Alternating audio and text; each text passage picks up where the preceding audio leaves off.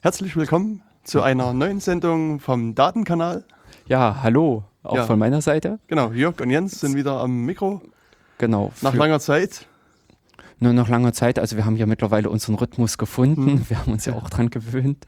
Genau, aber letzten Monat äh, gab es keine Sendung. Oder sagen wir nicht, nicht vor letzten Monat, sondern vor vier Wochen. Vor vier Wochen, ja, das ist richtig. Genau, da bekam ich äh, kurz vorher einen Anruf, dass hier äh, das Gebäude auf dem Kopf steht.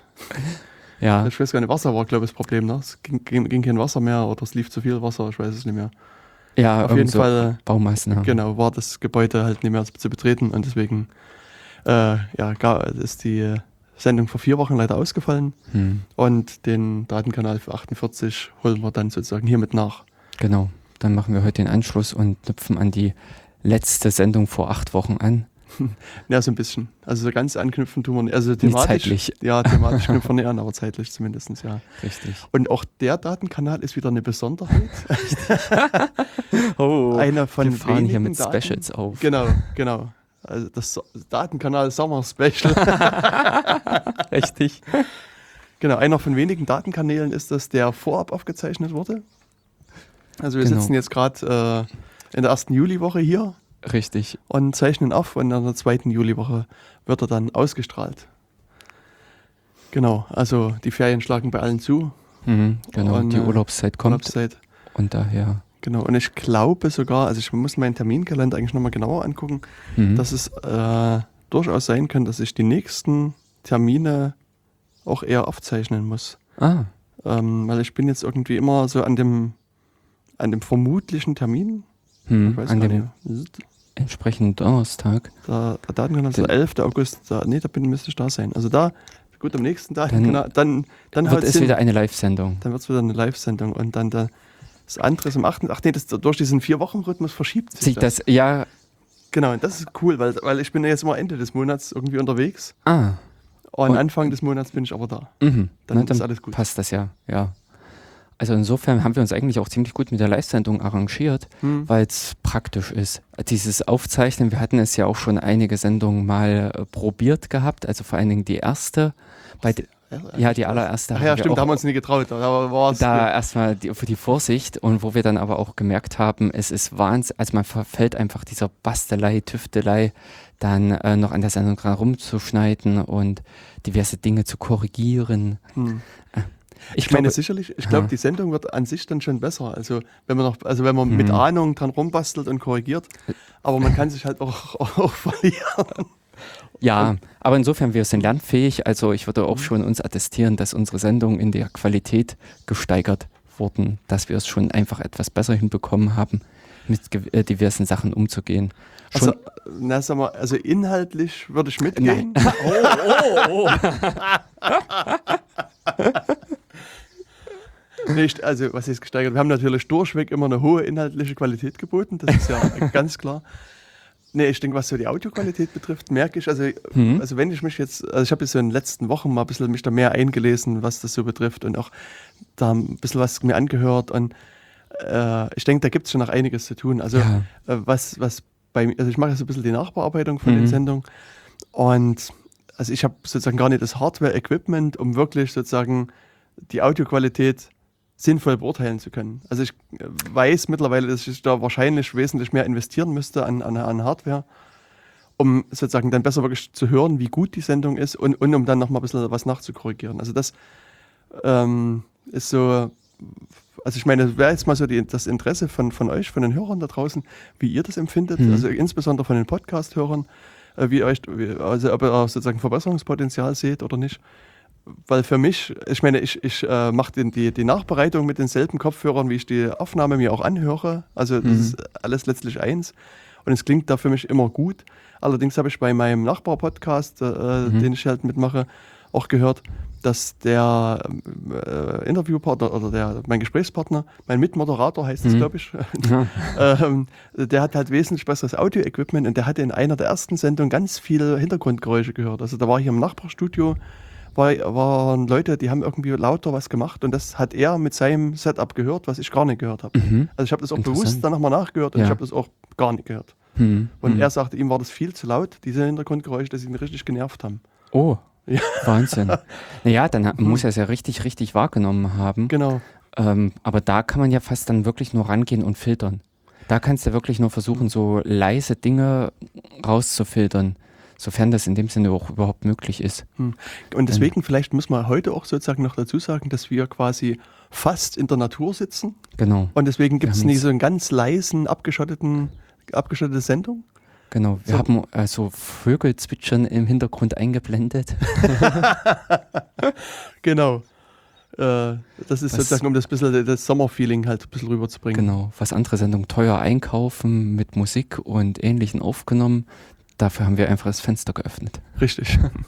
ja, also heute ist es irgendwie ist unglaublich heiß, schwül. Ja, Und, und wenn man hier, also wir haben das vor uns gemerkt, mit zu und Fenstern und Türen, ist innerhalb ist Minuten steigt hier die Temperatur auf Sauna an.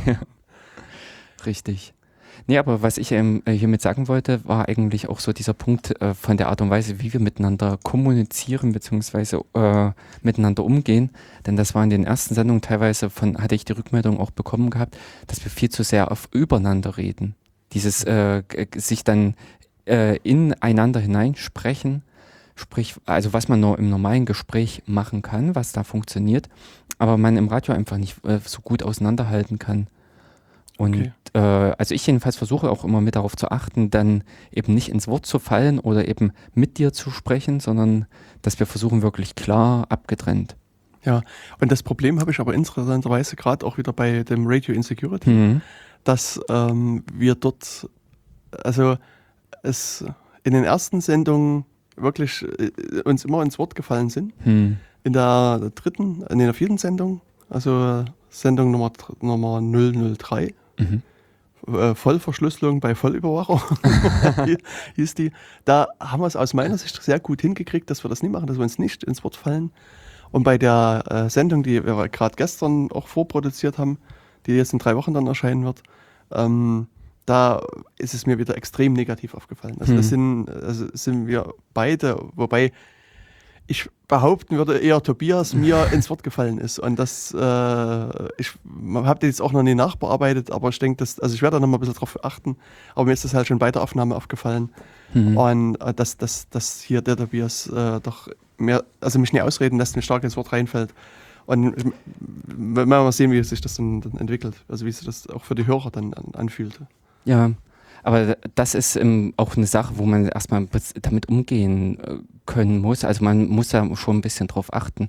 Denn ehrlich gesagt, wenn die Sendung locker wird, und den Eindruck hatte ich auch immer bei euren Sendungen, ähm, dann verfällst du einfach in das normale Gesprächsmodus. Äh, und der ist halt doch ein bisschen was anderes. Also der kommt im Radio nicht ganz so angenehm ähm, rüber. Genau, genau. Mhm.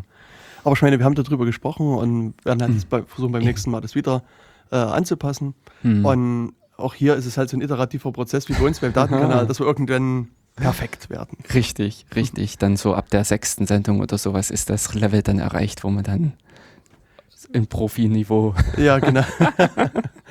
Sendet.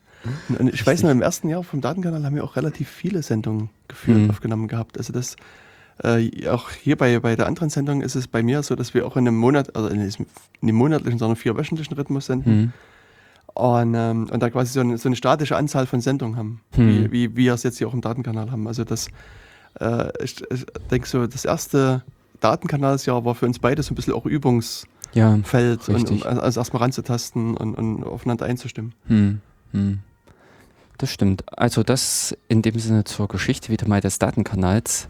Denn ähm, wir sind jetzt äh, im dritten Jahr oder in dem vierten Jahr, glaube ich, ganz und gar schon. irgendwie, irgendwie rätseln wir immer. Ja, genau. Äh, Also wir sind in dem Sinne kein Historiker, sondern eher so Menschen, die in der Zukunft leben, Hm, in der genau. digitalen Zukunft. Hm. Also ich würde mir einbilden, dass wir 2012 angefangen haben, aber Hm, hätte ich auch gesagt, äh, dass wir äh, ich werde das gleich rausfinden. der, genau, zum Glück sind wir hier gut vernetzt und können auch auf das Neuland zugreifen. Und da Ich muss nur während achso, nee, der Sendung auch recherchieren. So, irgendwas haut schon wieder hier nicht hin. Ähm, Lässt uns die NSA nicht raus? nee, das nie, aber ähm, Mhm. das, das Problem ist. Warte mal, ach so, ich bin noch. Nee, ähm, das ist, ist eher mein Fehler, dass ähm, Das, es gibt hier so eine, ich hatte so, eine, so einen Link reingebaut eigentlich mit dem Archiv aller alten Sendungen und das ist aus irgendwelchen Gründen ist dieser Link verschwunden. Auf der Webseite, Auf der also Webseite, ja. nochmal zum und- Mitschreiben bei datenkanal.org. Wer Genau. also jetzt aus Versehen in die Sendung reingeschalten hat, kann auch mal auf unserer Webseite schauen, was so alles schon an interessanten Themen gelaufen ist, beziehungsweise um was es so alles geht bei uns. Genau, allgemein. aber 2012 war in der Tat der Start. Also Aha. Ähm, Sendetermin des ersten Datenkanals steht hier. Das ist ein Eintrag vom 8. Januar 2012.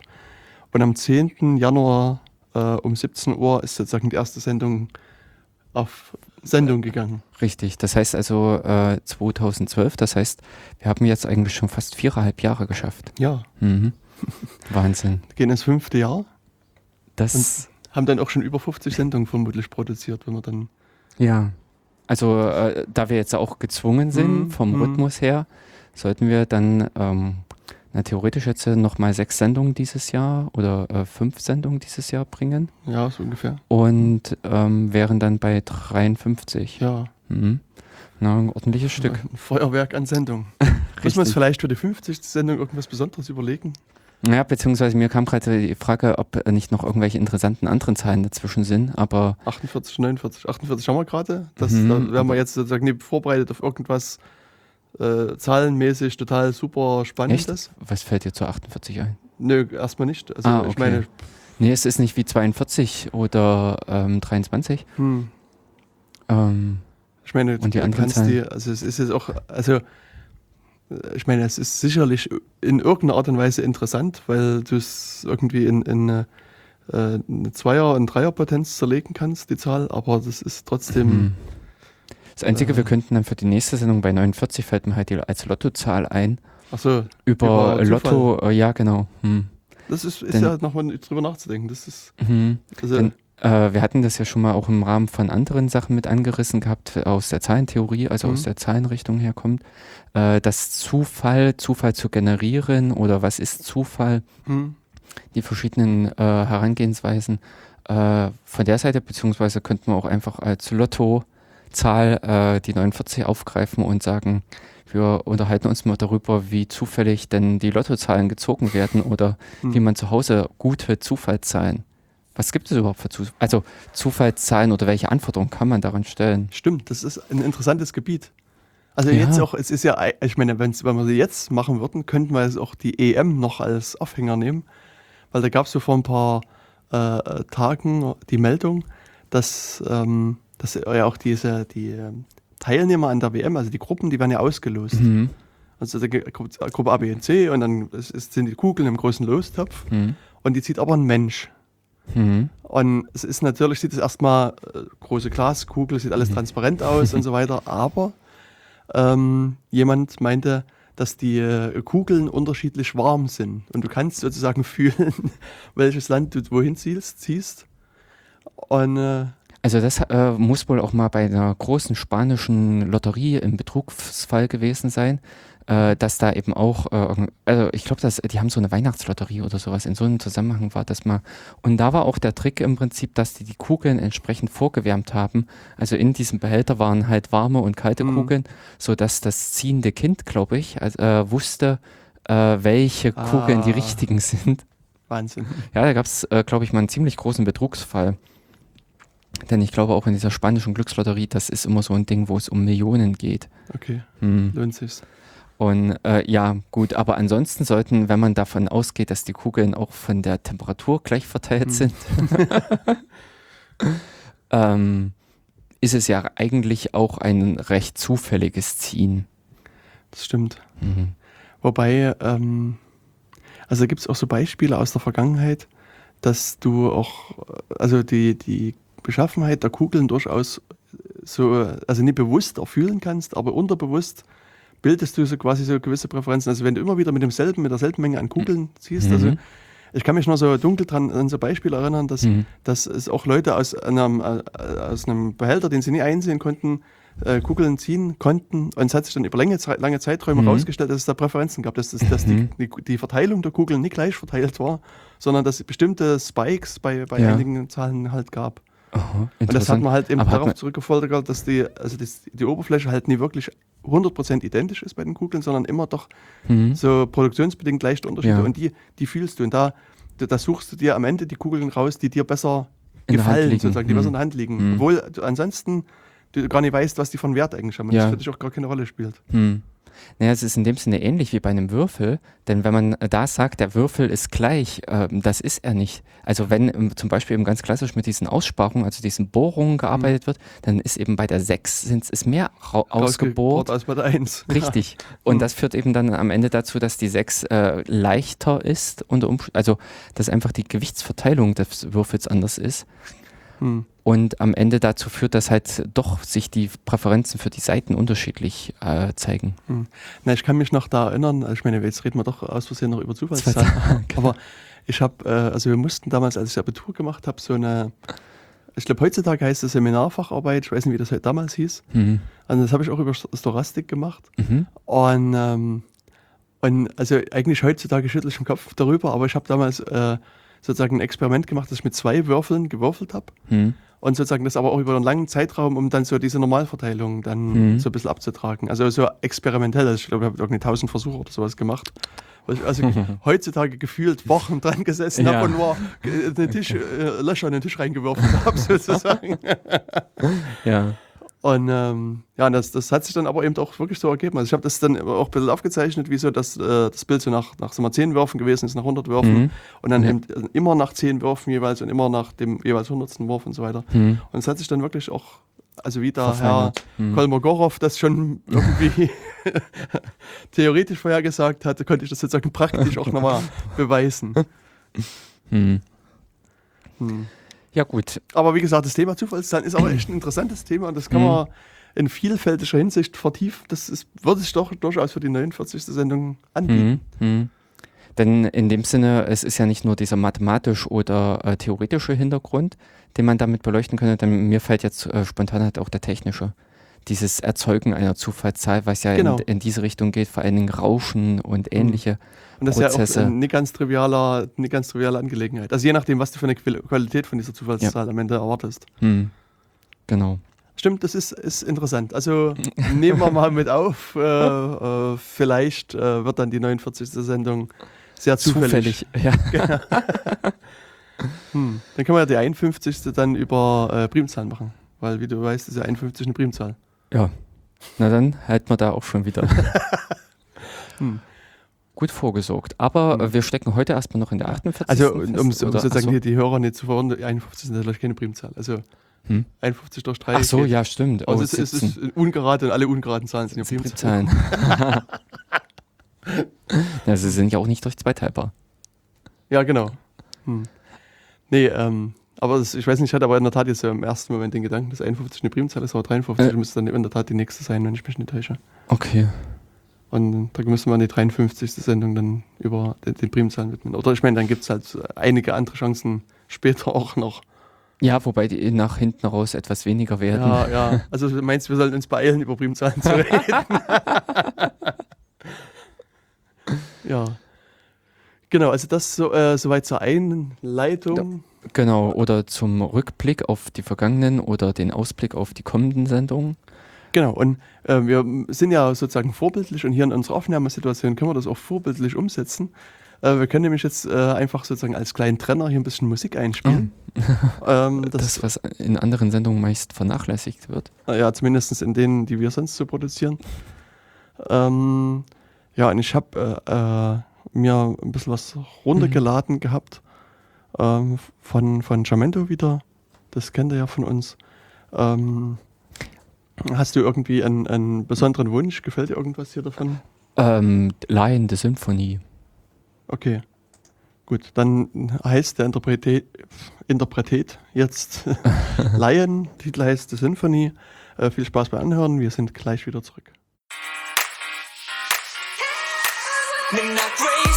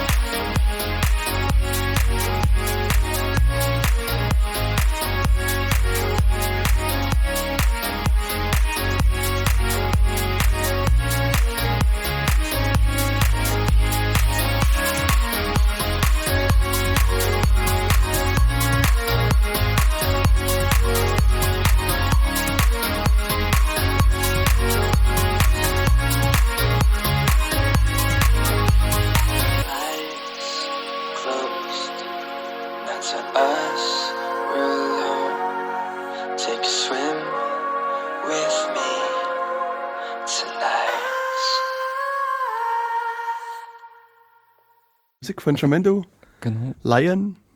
genau, mit der Symphonie. Richtig. ich sehe, du erinnerst dich. Ja. Ja, und damit im Prinzip dann The- äh, die Sendung, die acht, der 48. Datenkanal und Genau. äh, Über was wollen wir heute eigentlich reden? ja, äh, wir haben uns schon so die erste Viertelstunde ein bisschen drum gemogelt, aber wir wollten heute mal, also ab von den vorherigen Sendungen, die sich um SSL gedreht hatten, wollten wir heute ein bisschen mal in die Richtung der Programmierung gehen und da, ich sage jetzt mal ganz einfach so ein bisschen die Veränderung in den Programmiertechniken, so allgemein gesehen und äh, die, wie ich finde, eben auch interessant, die Art und Weise, äh, die Art und Weise der Programmierung. Also ich persönlich habe da halt so ein paar ähm, Beobachtungen, sagen wir, gemacht oder was mir einfach so äh, vom Umgang, so vom zeitlichen Blick einfach aufgefallen ist, dass sich da an der Stelle irgendwie doch die Programmierkultur oder Programmiererkultur gewandelt hat. Und finde ich eigentlich auch interessant mal, das so auf einer leicht philosophischen Ebene mit zu betrachten.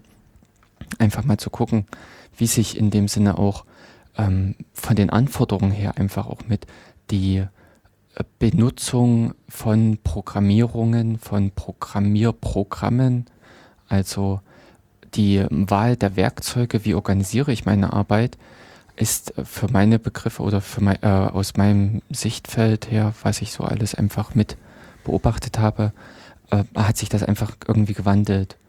Denn ebenso in dem Einstieg oder sowas, wenn man jetzt, also die Zeiten selber habe ich jetzt auch nicht mitgemacht, äh, im Sinne von alten Rechnern und da großartig auf alten äh, Systemen, also ich sag mal, dieses wahnsinnig maschinennahe Programmieren. Und da war einfach der Punkt, dass ich, ähm, also, äh, dass man da früher sowieso ganz anders agiert hat. Eben bis dahin, dass so den Erzählungen nach in 60er Jahren hat ein Programmierer sein Programm geschrieben und dann gab es äh, den ähm, Umsetzer, der dann die Lochkarten gestanzt hat und dann sind die irgendwo in ein Rechenzentrum gegangen. Also das eigentlich so völlig drei getrennte Einheiten, das was heute in dem Sinne alles an einem passiert. Heutzutage hat der Programmierer in dem Sinne den Gedanken, setzt ihn um und führt ihn aus. Aber wie, hat der Programmierer damals denn das geschrieben? Sein, Also sein ich kenne es den Erzählungen nach wirklich im Sinne von Papier und äh, äh, äh, Bleistift. Also, Also da hattest du sagen, äh, also, also schon in der Form von Programmiersprache aufgeschrieben? Genau, also er hat in dem Sinne schon die Anweisungen gegeben, die mussten dann halt in, in dem Sinne in die Maschinensprache, also sprich in die Löcher der Mhm. Karten umgesetzt werden. Das war natürlich langweilig und öde und deswegen hat man das schon damals outgesourced Okay. und hat in ähm, an der Stelle dann äh, sind aber wiederum die Lochkarten ins Rechenzentrum gegangen, wo sie dann einfach von den Maschinenbedienern äh, eingelegt wurden und abgearbeitet wurden. Und dann wurde das Ergebnis ausgedruckt oder abgelesen und ist wieder dann den Weg zurückgegangen. Von, Und, und die, diese Lochkartenstanzereien, wer hat das so gemacht? Waren das eher dann Hilfskräfte oder ja? Also, den Erzähl also das, was ich einfach von den Erzählungen her Mhm. gehört habe, waren das dann eher die niederen Arbeiten. Ähm, ja, denn es, es erfordert an der Stelle ja auch nicht wirklich mehr das ähm, Können oder das geistige, den geistigen Einsatz, sondern es ist wirklich ja nur das Umsetzen. Das ist das, was im Prinzip heutzutage der Compiler in dem Sinne übernimmt. Mhm. Ich schreibe in einer Hochsprache, also ähm, mein. Ja, genau, in der Hochsprache C. ähm, meine Wünsche da in dem Sinne hin. Und der Compiler kümmert sich dann darum, das in eine maschinenverträgliche Sprache zu übersetzen. Aber dennoch, ich sag mal, es ist ja, also brauchst du schon einiges an Vorwissen, um sozusagen aus dem Stück Papier, wo jemand den Code hingeschrieben hat, das dann über zu übersetzen in, in irgendwelche Löcher auf irgendwelchen Pappstreifen. Also das, da stelle ich mir n- nicht ganz so einfach vor. vor. Also ich weiß jetzt nicht, wie es äh, richtig abgelaufen ist, ob die in dem Sinne damals schon äh, entsprechend ihre Assembler-Befehle im Sinne von, ich muss mich darum kümmern, welche Speicheradressen ich wann wie anspreche, oder wie der Programmfluss ist, ob das in dem Sinne der, schon der Vorarbeiter, also der Programmierer organisieren musste, oder ob das in dem Sinne noch die Leistung des äh, Umsetzers, also des, ich sag mal, Stanzers war.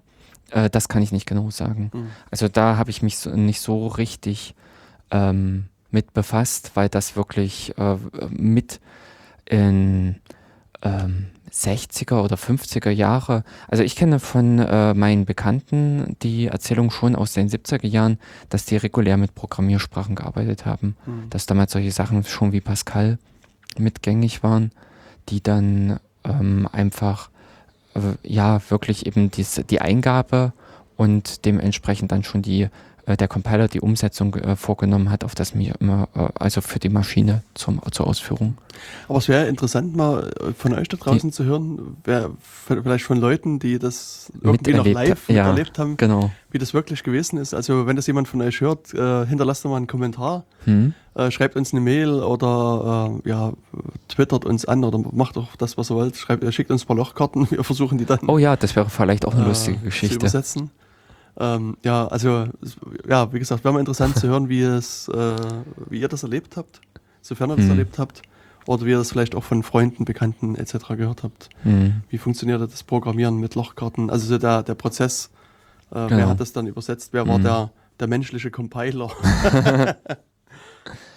Ja, aber äh, eben von dieser Ebene an äh, hat sich einfach das, die ganze Arbeitsweise äh, verändert, dass es eben heutzutage auch wirklich so ist. Ich habe meinen Gedanken, ich habe meine Idee, schreibe die hin. Also das ist ja auch zum Teil, ähm, dass ich, äh, also, oder die Masse des Codes wird in dem Sinne geschrieben. Äh, es gibt wiederum aber auch die Programmiersprachen, die zusammengeklickt werden. ja, Ähm, oder also, gemalt werden. Ja, oder gemalt werden, richtig.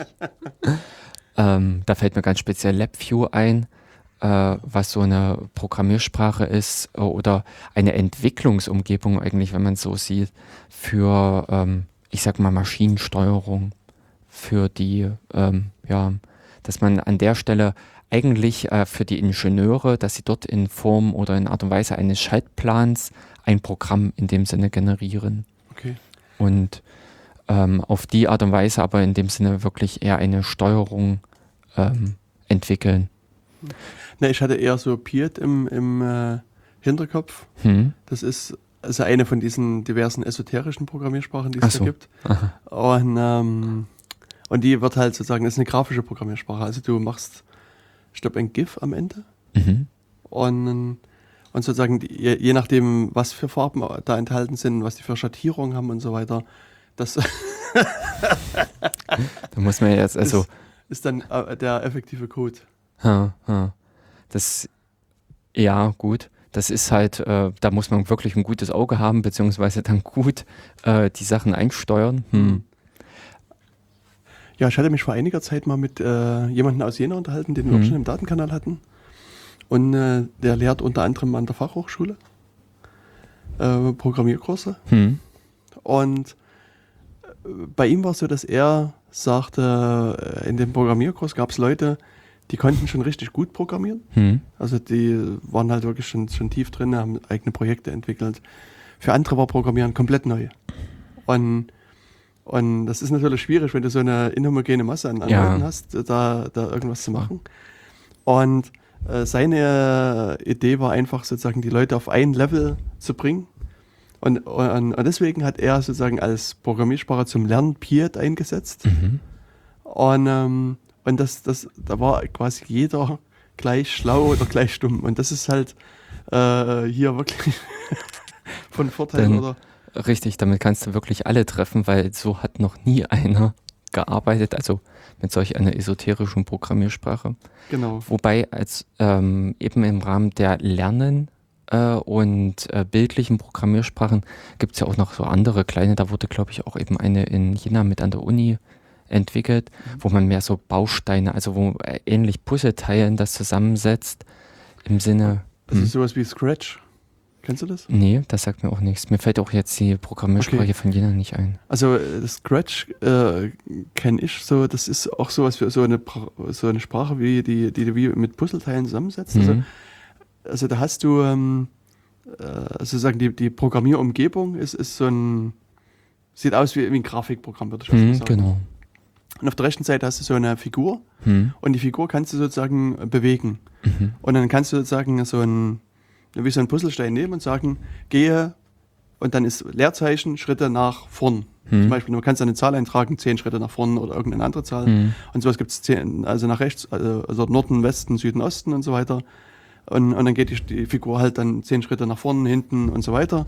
Und dann gibt es aber eben sowas auch, ähm, äh, also so eine, so eine äh, Vorschleife. Also, Mhm. oder, also mache irgendeine Abfolge so und so viel Mal. Und dann kannst du sagen, sa- mache das und das so und so viel Mal. Mhm. Und dann kannst du darunter dann so eine Abfolge von Handlungen hängen. Also Mhm. Gehe zehn Schritte nach vorn, drehe dich nach links, gehe und so weiter und so weiter. Oder du kannst auch sagen, nimm einen Stift in die Hand, setz den ab, Mhm. heb den wieder hoch und Mhm. kannst, da kann die Figur dann schreiben. Und, und, und, und so kannst du halt sozusagen mit Bausteinen und so kleinen, kleinen Eingaben halt Mhm. wirklich den Programm erschaffen. Und ich habe bei den Linux-Tagen in Chemnitz vor langer Zeit, also vor zwei Jahren, vor drei, also eher vor drei Jahren oder noch länger, äh, habe ich da zwei Mädels zugeguckt, Mhm. die ähm, irgendwie so im Teenie-Alter waren. Und die haben das schon sehr komplexe Welten am Ende programmiert. Also das, das war, die haben so eine Fantasiewelt programmiert, wo die Figur dann durchgelaufen ist, wo dann Rätsel aufgepoppt sind und, und die dann, also diese die Figur sozusagen die Rätsel lösen musste. Und die waren halt dabei, das alles noch weiter auszubauen und so weiter. Also das war schon hochinteressant, was, was da man noch machen kann damit. Hm, hm. Das kenne ich im Prinzip dann auch so, um Kinder ähm, äh, an die Programmierung oder an das Programmierdenken ähm, heranzuführen.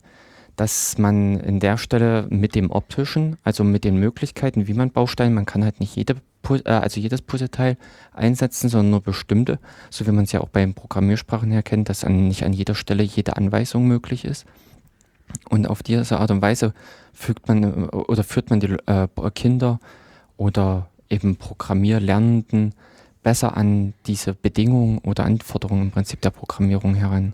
Genau, und da kann ich halt gleich wieder Das- so eine kleine einen Werbeblock einführen. Mhm. Also für die Leute, die hier aus Jena oder Umgebung kommen, äh, machen wir im Hackspace von Jena, also im Crowdspace, einmal im Monat eine Veranstaltung, die heißt Junghacking-Tag.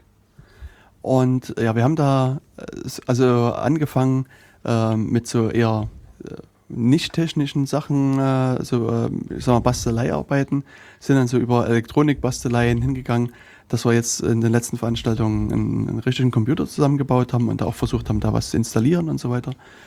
Und äh, so in den nächsten Veranstaltungen soll es eben auch genau darum gehen, dass man diese Programmiersprache, also ich habe in der Tat auch Scratch mir hier ausgesucht, Mhm. nehmen, um mit den Kindern dann so ein bisschen die, an diese Programmierung ranzuführen. Mhm. Dass man eben mal sagt, hier, also will ihnen erstmal zeigen, wie man damit überhaupt was programmieren kann und dann kriegen die Kinder so kleine Aufgaben und können die dann innerhalb dieses, dieser Programmierumgebung sozusagen dann ausführen. Mhm. Und, und das kann man dann halt eben doch Schritt für Schritt ein bisschen komplexer gestalten. Und ja, die Idee ist einfach, dass, dass man darüber halt einfach die Kinder ein bisschen so an, an diese Fremdsprache heranführt. Also muss ich sagen, so wie man in der Schule irgendwie Englisch oder Französisch oder Spanisch oder andere Sprachen lernt, denke ich, ist es heutzutage auch notwendig, ähm, einfach eine, eine Programmiersprache zu lernen, beziehungsweise mal so eine Idee zu gewinnen, wie funktioniert denn eigentlich so eine Programmiersprache. Weil ähm, das ist einfach sowas, also zumindest das Denken in diesen Algorithmen und das Denken in diesen Strukturen braucht man das. Also das ist, ist aus meiner Sicht schon wirklich eine Vorbereitung für das weitere Leben. Hm. Würde ich auch sagen. ja, Ja. Das, äh, also, ähm, dem einen liegt es mehr, dem anderen liegt es weniger, aber in dem Sinne zur Allgemeinbildung oder dass man es in dem Sinne mal mitgemacht hat.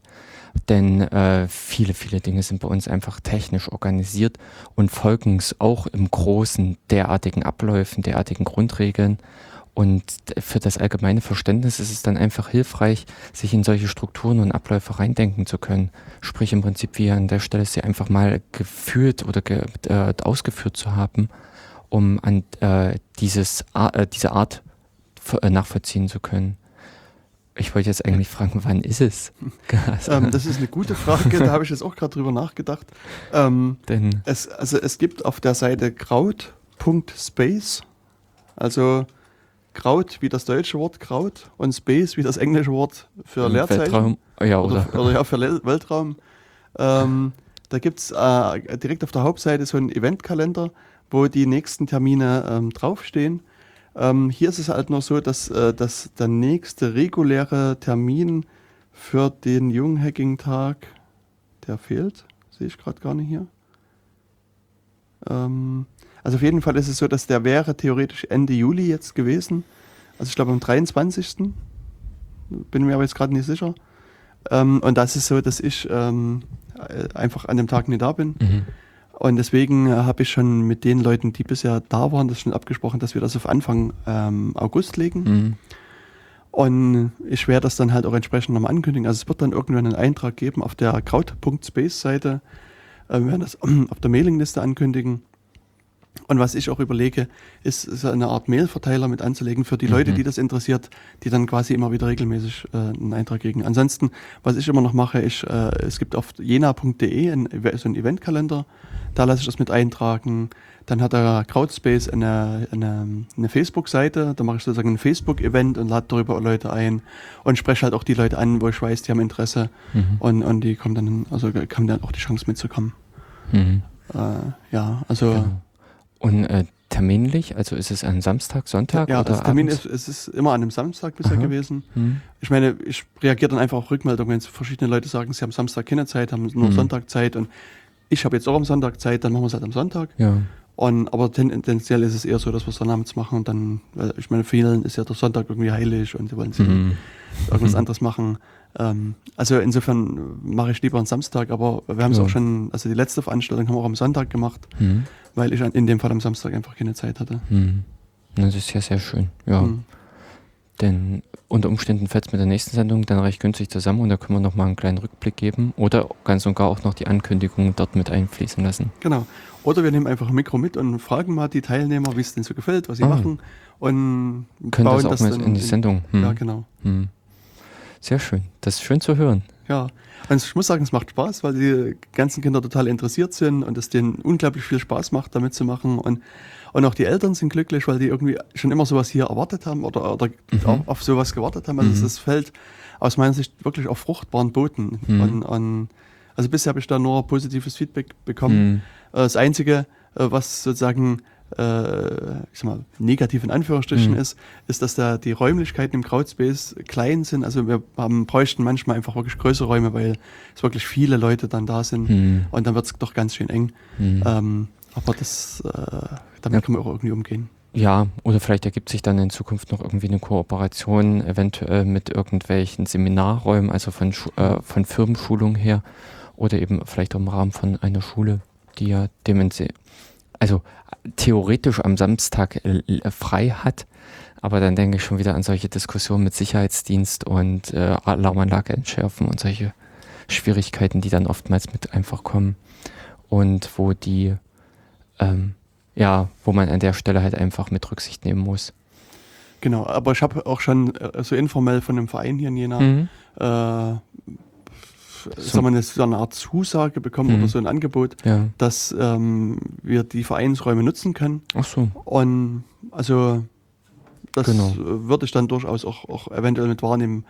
Und vor allen Dingen ist es halt hier in der Tat das Problem, also auch was du so aus Sicherheitssicht ansprichst, wo ich mich ein bisschen schwer tue, sind bei so Veranstaltungen wie diesem Löten. Also wir haben halt so Lötveranstaltungen gemacht. Mhm. Und da ähm, ist es halt in der Tat schon so, man arbeitet mit relativ heißen Geräten und wenn dann jemand, jemand nicht aufpasst und es fällt auf den Tisch und bohrt da ein, Licht, äh, ein Loch in den Tisch rein oder Mhm. macht irgendwelchen anderen Schaden, das ist dann halt in der Tat schwierig, dann zu klären, wer bezahlt das. Also Ja, und, und, und das Mhm. ganze Versicherungsprobleme. Also da scheue ich mich auch davor, bei so Sachen, wo wirklich was passieren kann, da überhaupt jemanden anzufragen. Aber gerade bei den Rechnerbasteleien, ich meine, was will denn da kaputt gehen? Also das Ja. ist halt, da sehe ich gar Richtig. keine Probleme. Mhm.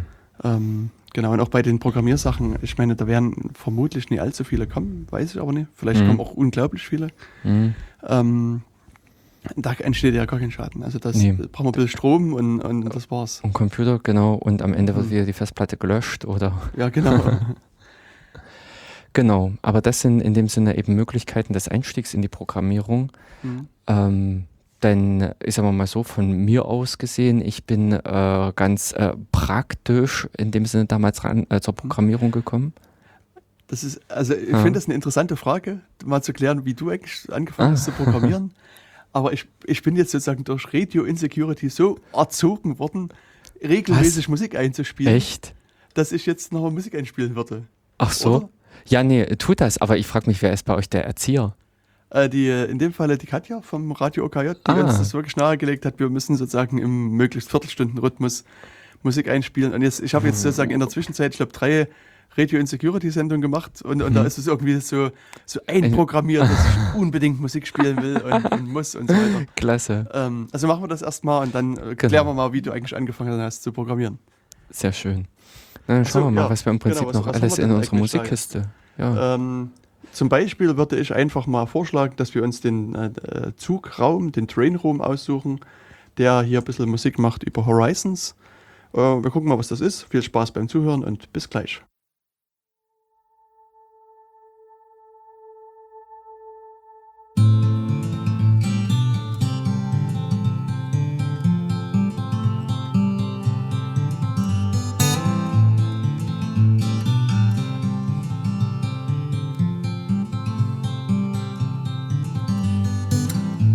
You're tired of the waves that come and knock you off your feet. I'd long to see you on a day when you won't drown.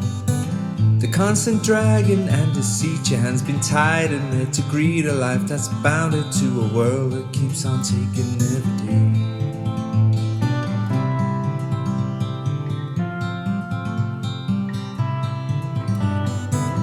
Maybe you're tired of the strains, the lonely highs, the constant rains that seep right through you on the days you're coming down. Maybe relying on horizons where the skies they fill with diamonds ain't surprising that the love that you have lost is in your mind. we go, we'll take the highs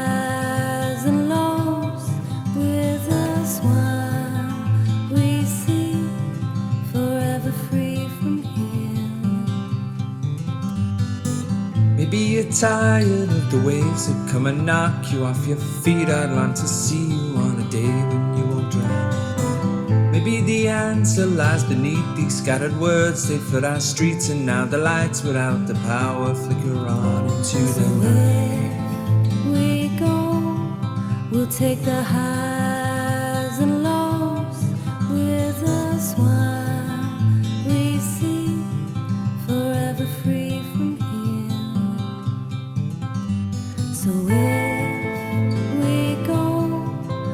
take the high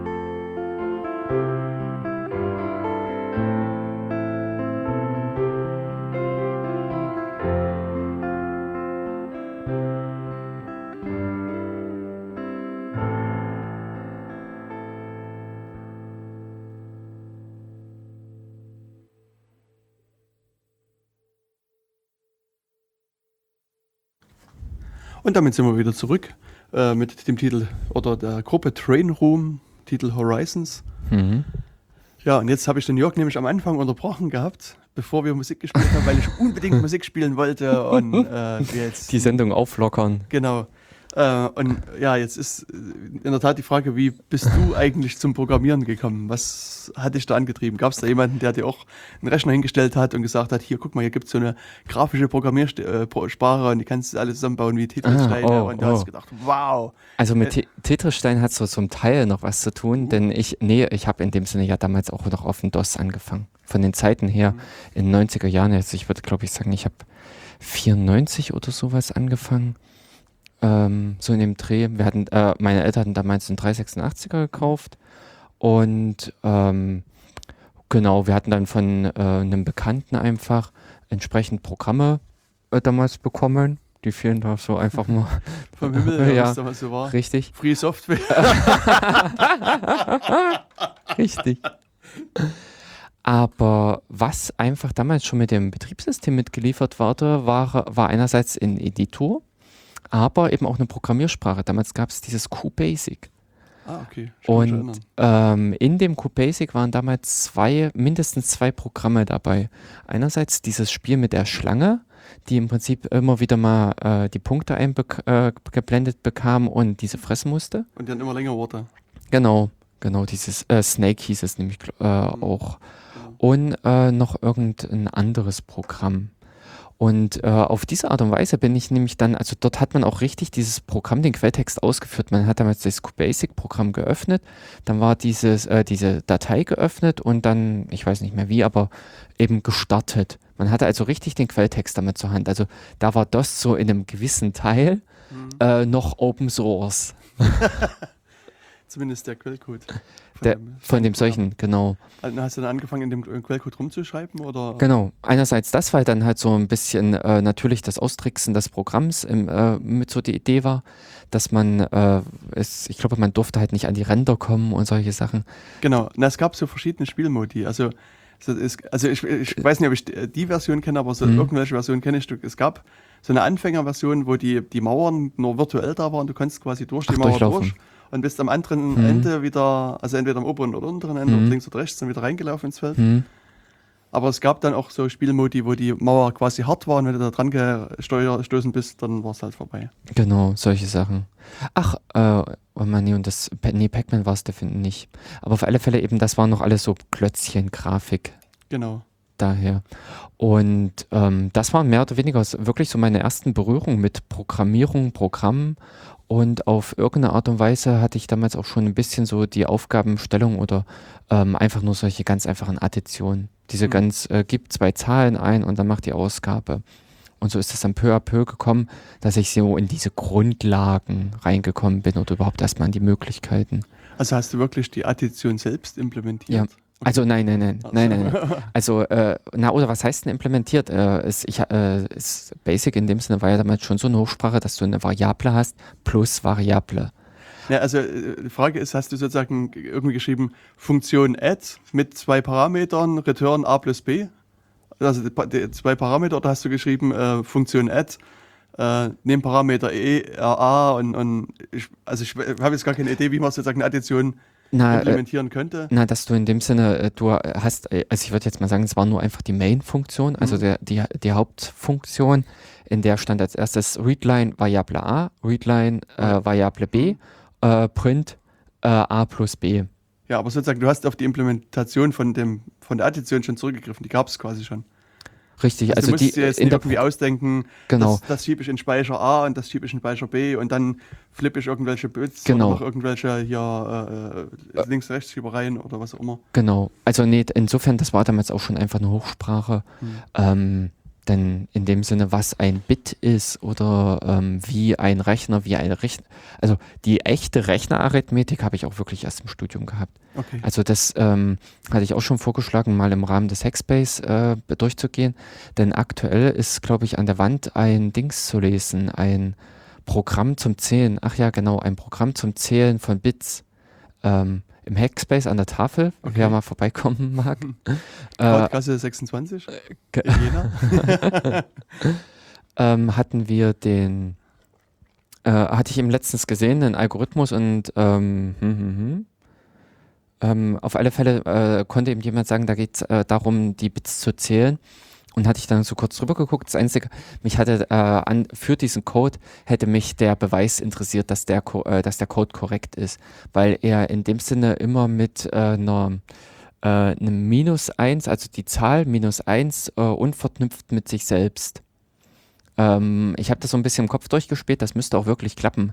Man wirft in jeder Runde ein Bit raus und durch diese minus 1 kippt man immer ein Bit weg. Also es müsste, äh, der Algorithmus, so wie ich ihn im Kopf ein äh, bisschen überschlagen habe, äh, sollte wirklich korrekt sein. Aber äh, in gewisser Weise hätte mich das nochmal der echte Beweis interessiert. Also vom Ansatz her hätte ich ihn iterativ geführt. Hm. Ähm, ja, Ich muss mir das Aber- ganze Programm mal angucken. Ich, hm, äh, aber es sieht echt, das ist echt knackiger Code. Mhm. Denn wenn man davon ausgeht, dass äh, unter Umständen das äh, Bit-Zählen, äh, wenn man es dumm implementiert, äh, in O von N läuft, Mhm. Ähm, ist der Algorithmus hier schon etwas schlauer. Aber in, ähm, also äh, im Best Case läuft ja äh, die dumme Implementation in O von N.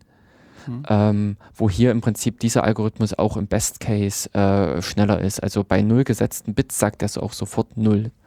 Okay. Und äh, was daran auch wiederum interessant war, äh, innerhalb des Ganzen arbeitet es mit keinen Vergleichen und Ähnlichen, sondern nur mit einfachen Operationen. Ähm, das, glaube ich, wird man heute nicht so ganz mit in die Sendung unterkriechen, äh, unterbekommen. Aber interessant ist nämlich an der Stelle, wenn man bei Implementationen darauf achten kann, äh, diese sprungfrei zu gestalten. Das unterstützt den Prozessor wahnsinnig. Das kann den Programmfluss oder die Programmausführung wahnsinnig beschleunigen, denn äh, die Art und, Art und Weise, wie ein Prozessor arbeitet, äh, sind Sprünge einfach äh, ne, äh, störend. Was meinst du mit sprungfrei? Äh, dass ich zum Beispiel eine Entscheidung, ähm, was genau, also das, die schrägste, der schrägste Code, den ich zum Beispiel auch immer mitsehe, if ähm, ähm, äh, a gleich irgendwas, also a gleich 7, dann b ist true, else b ist false. Solchen Code. Also Okay. Mhm. äh, äh, findet man hier und da immer wieder. Äh, da habe ich äh, vor allem mit diesem if und else habe ich Sprünge drin. Hm. Wenn man das aber ordentlich schreiben würde, würde man einfach schreiben, b ist gleich a ist, also und dann den Vergleich mit der Zahl. Hm. Das Ergebnis aus dem Vergleich wird in der Variablen gespeichert. Oder unter Umständen will man es negiert haben an der Stelle nochmal. Hm. Aber dann habe ich einen linearen Durchfluss und eben nicht diese Sprünge. Aber na gut, es kommt jetzt ein bisschen auf die Sprache vielleicht an, aber wenn ich so ein Beispiel in meiner Sprache schreiben würde, wäre das nicht die Aufgabe des Compilers, sich das anzugucken und zu sagen, das äh, ist, ist Blödsinn, macht das, das ich äh, optimiert das jetzt sozusagen in, in meinem äh, Maschinencode genau so und so, dass es eben nicht mehr springt. Richtig. Ähm, an gewissen Stellen kriegt das der Compiler hin, aber es sind auch diverse Teile, sag ich jetzt mal, wo, ähm, wo ich es schwierig ansehe für den Compiler, das zu erahnen.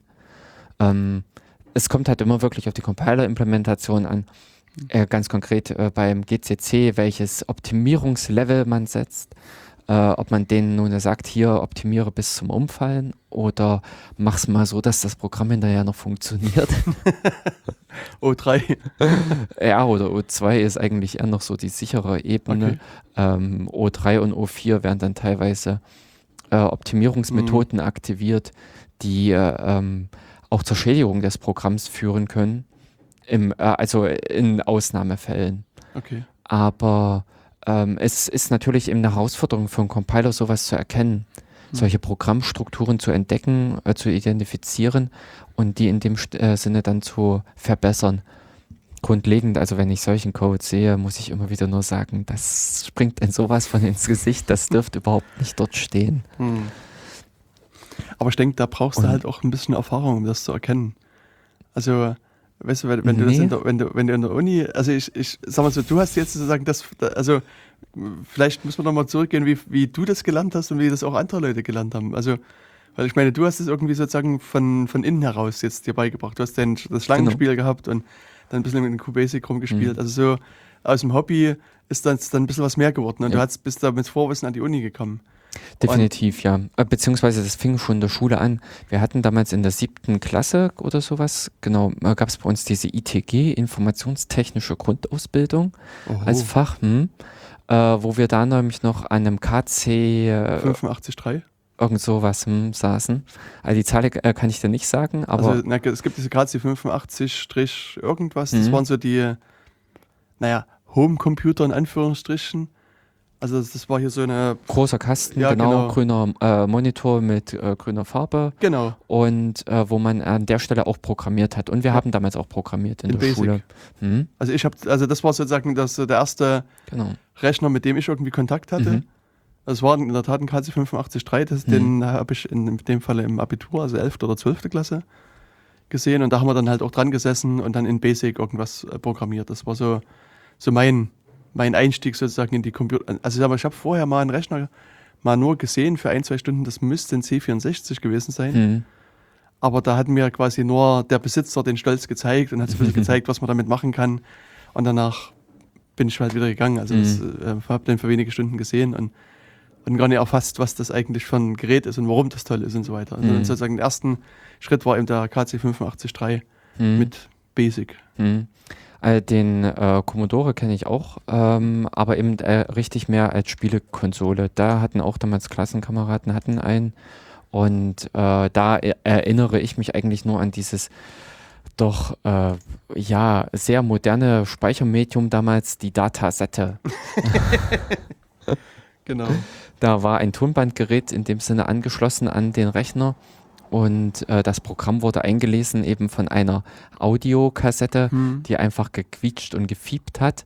Aber eben der Computer hat das verstanden und hinterher konnte man spielen. Genau. Und ich weiß nicht, ob du dich erinnern kannst, es gab ja zu DDR, also ich weiß nicht, ob es noch DDR-Zeiten war oder schon, schon Westzeiten. Also auf alle Fälle gab es den, Jug- das- den, den Sender Jugendradio DT64. Mhm. Und die haben immer irgendwie nachts, also vom, ich glaube nach um 12 oder ab vielleicht um 11, haben die Programmcode Über- übertragen. Hm, hm. Und da konntest du Das- ähm, Kassettenrekorder aufzeichnen. Also das kenne ich auch wirklich äh, vom Erzählen her nur. Ähm, äh, und das muss wohl auch der Computerclub damals gemacht haben, äh, auf Bayern 3. Ah. Äh, die hatten, glaube ich, dann auch nachts nochmal irgendwie so eine Geschichte mit, und wo die auch so lauter solche äh, Piep, Piep, Piep, Piep, Ah, Piep übertragen haben. Hm. Ähm, solche Dinge. Ach, KC 87 gab es noch. Aha. Also ich kann es überhaupt nicht sagen, welche äh, Nummer das war. Und äh, sehr intensive Erinnerungen habe ich jetzt auch nicht mehr an Mhm. diesen alten Rechner. Also Genau, ich habe auch, auch noch, noch, noch recht schwache Erinnerungen da an dieses Gerät, aber Mhm. äh, Aber um nochmal im Prinzip auf diese andere Sache äh, einzuhacken, äh, von eben auf dieses Beispiel mit äh, den Variablen. Äh, oder mit der Zuweisung, muss ich ganz ehrlich sagen, was vielen einfach nicht äh, bewusst ist, dass der Vergleich liefert als Ergebnis einen boolschen Wert. Also da, der Vergleich ist nicht irgendwie ein Ding, was an die if-Bedingung gefesselt ist, sondern eine if-Bedingung nimmt einfach nur einen boolschen Wert entgegen.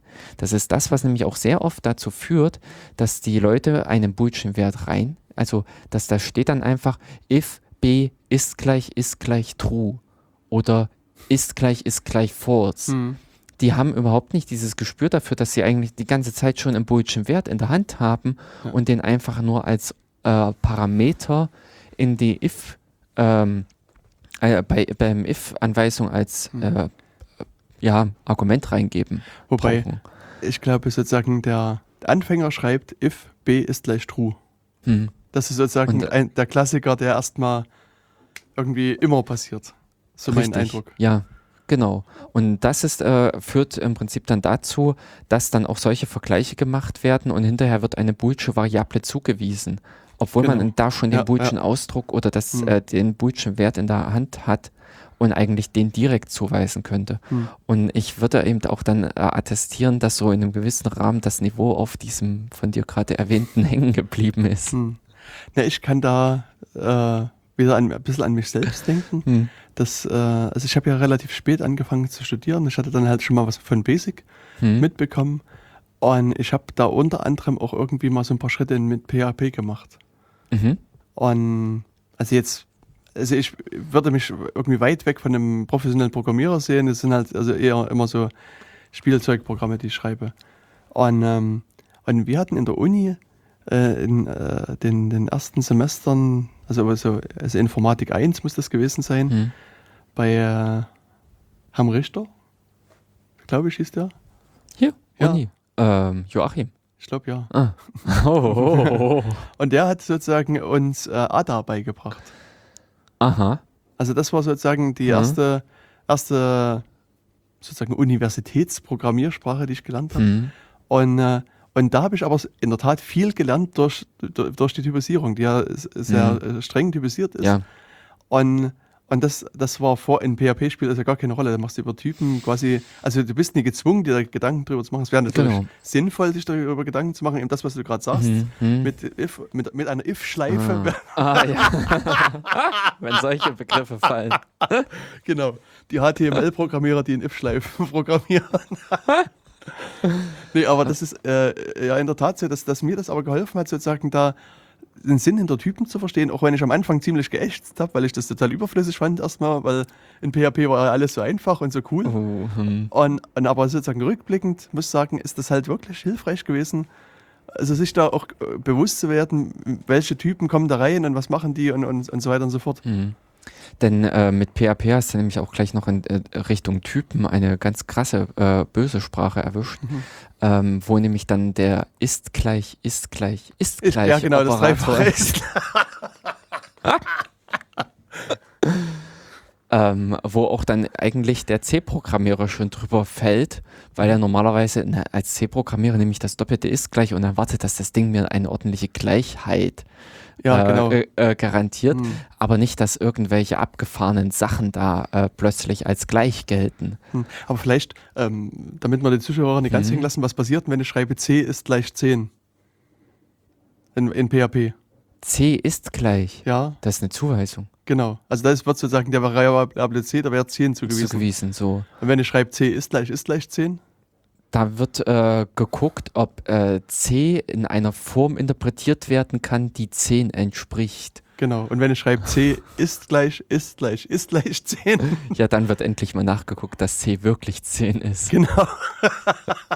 Also die Feinheit liegt hier wirklich einfach darin, dass C ein String sein könnte und muss keine Zahl sein. Und insofern würde der zweifache ist gleich Operator true sagen. Der dreifache sagt aber falsch, weil eben C, ein String, kann nicht einer Zahl äh, also gleich sein. Genau.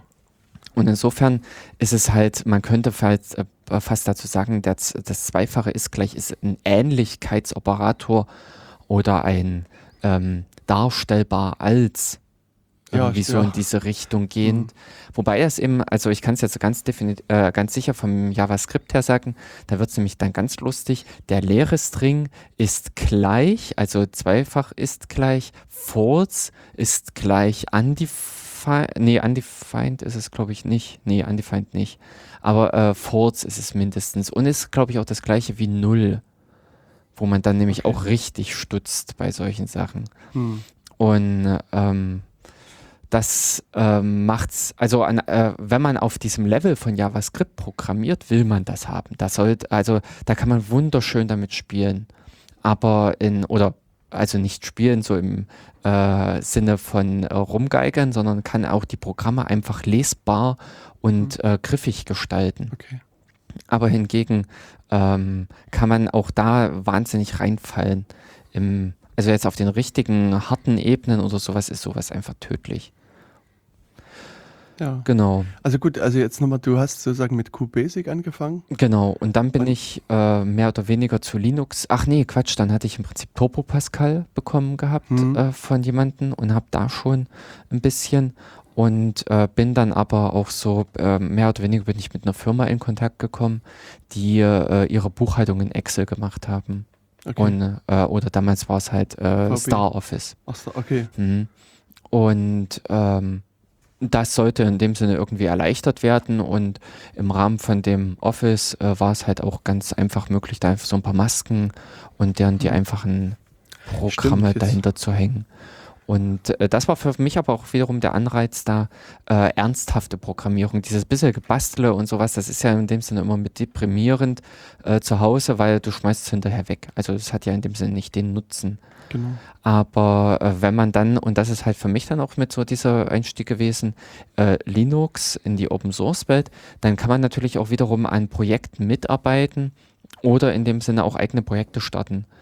Ähm, das ist ja in dem Sinne das, wo ich ja auch eine ganze Zeit lang äh, viel an dem JED äh, mitprogrammiert habe äh, und da ganz speziell eben diesen LaTeX-Modus.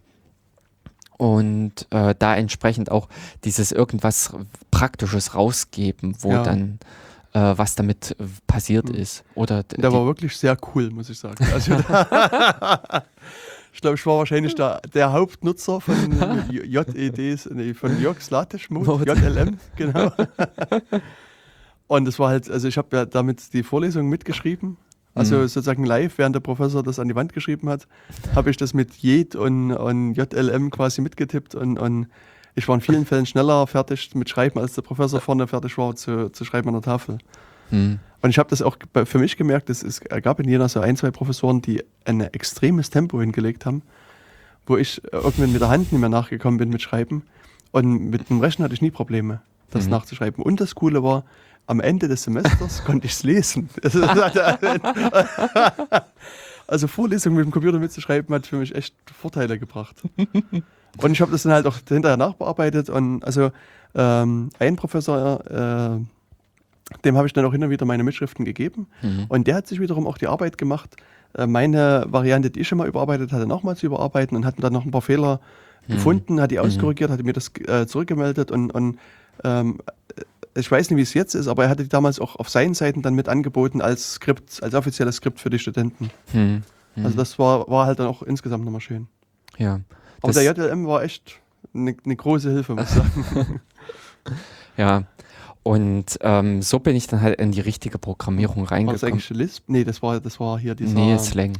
Genau, Das war auch eine, äh, ein, ein Slang war das. in Slang, ja, äh, eine Stacked Language. Okay. ähm, weil da sehr, äh, sehr stark der Stack, der äh, Programmierstack oder ähm, ja, also es gab eben diesen Speicher, über den man ziemlich einfach die äh, oder Daten austauschen konnte, aber sich eben auf tierischen Fuß schießen konnte, weil man nämlich zu viel rum hat liegen lassen und ähnliches. Hm. Mhm. Und war das nicht auch das, wo SLRN Genau. drin? Ja, genau. Weil Also das, ist im Prinzip, wo auch die, ähm, warte, jetzt fällt mir die Grafikbibliothek nicht ein. Ähm, also SLRN ist nebenbei bemerkt so ein Newsreader. Das ist, Mhm. ist glaube ich, was, was mittlerweile auch niemand mehr kennt. Also, das, das, also ich mal gucken, ob ich jetzt einen Shitstorm auslösen kann, aber sozusagen das, was heute Foren sind, war früher das Usenet. Ja, und also das, das Usenet war halt so auch so eine äh, Diskussionsform, die man halt mit speziellen Programmen betreten konnte.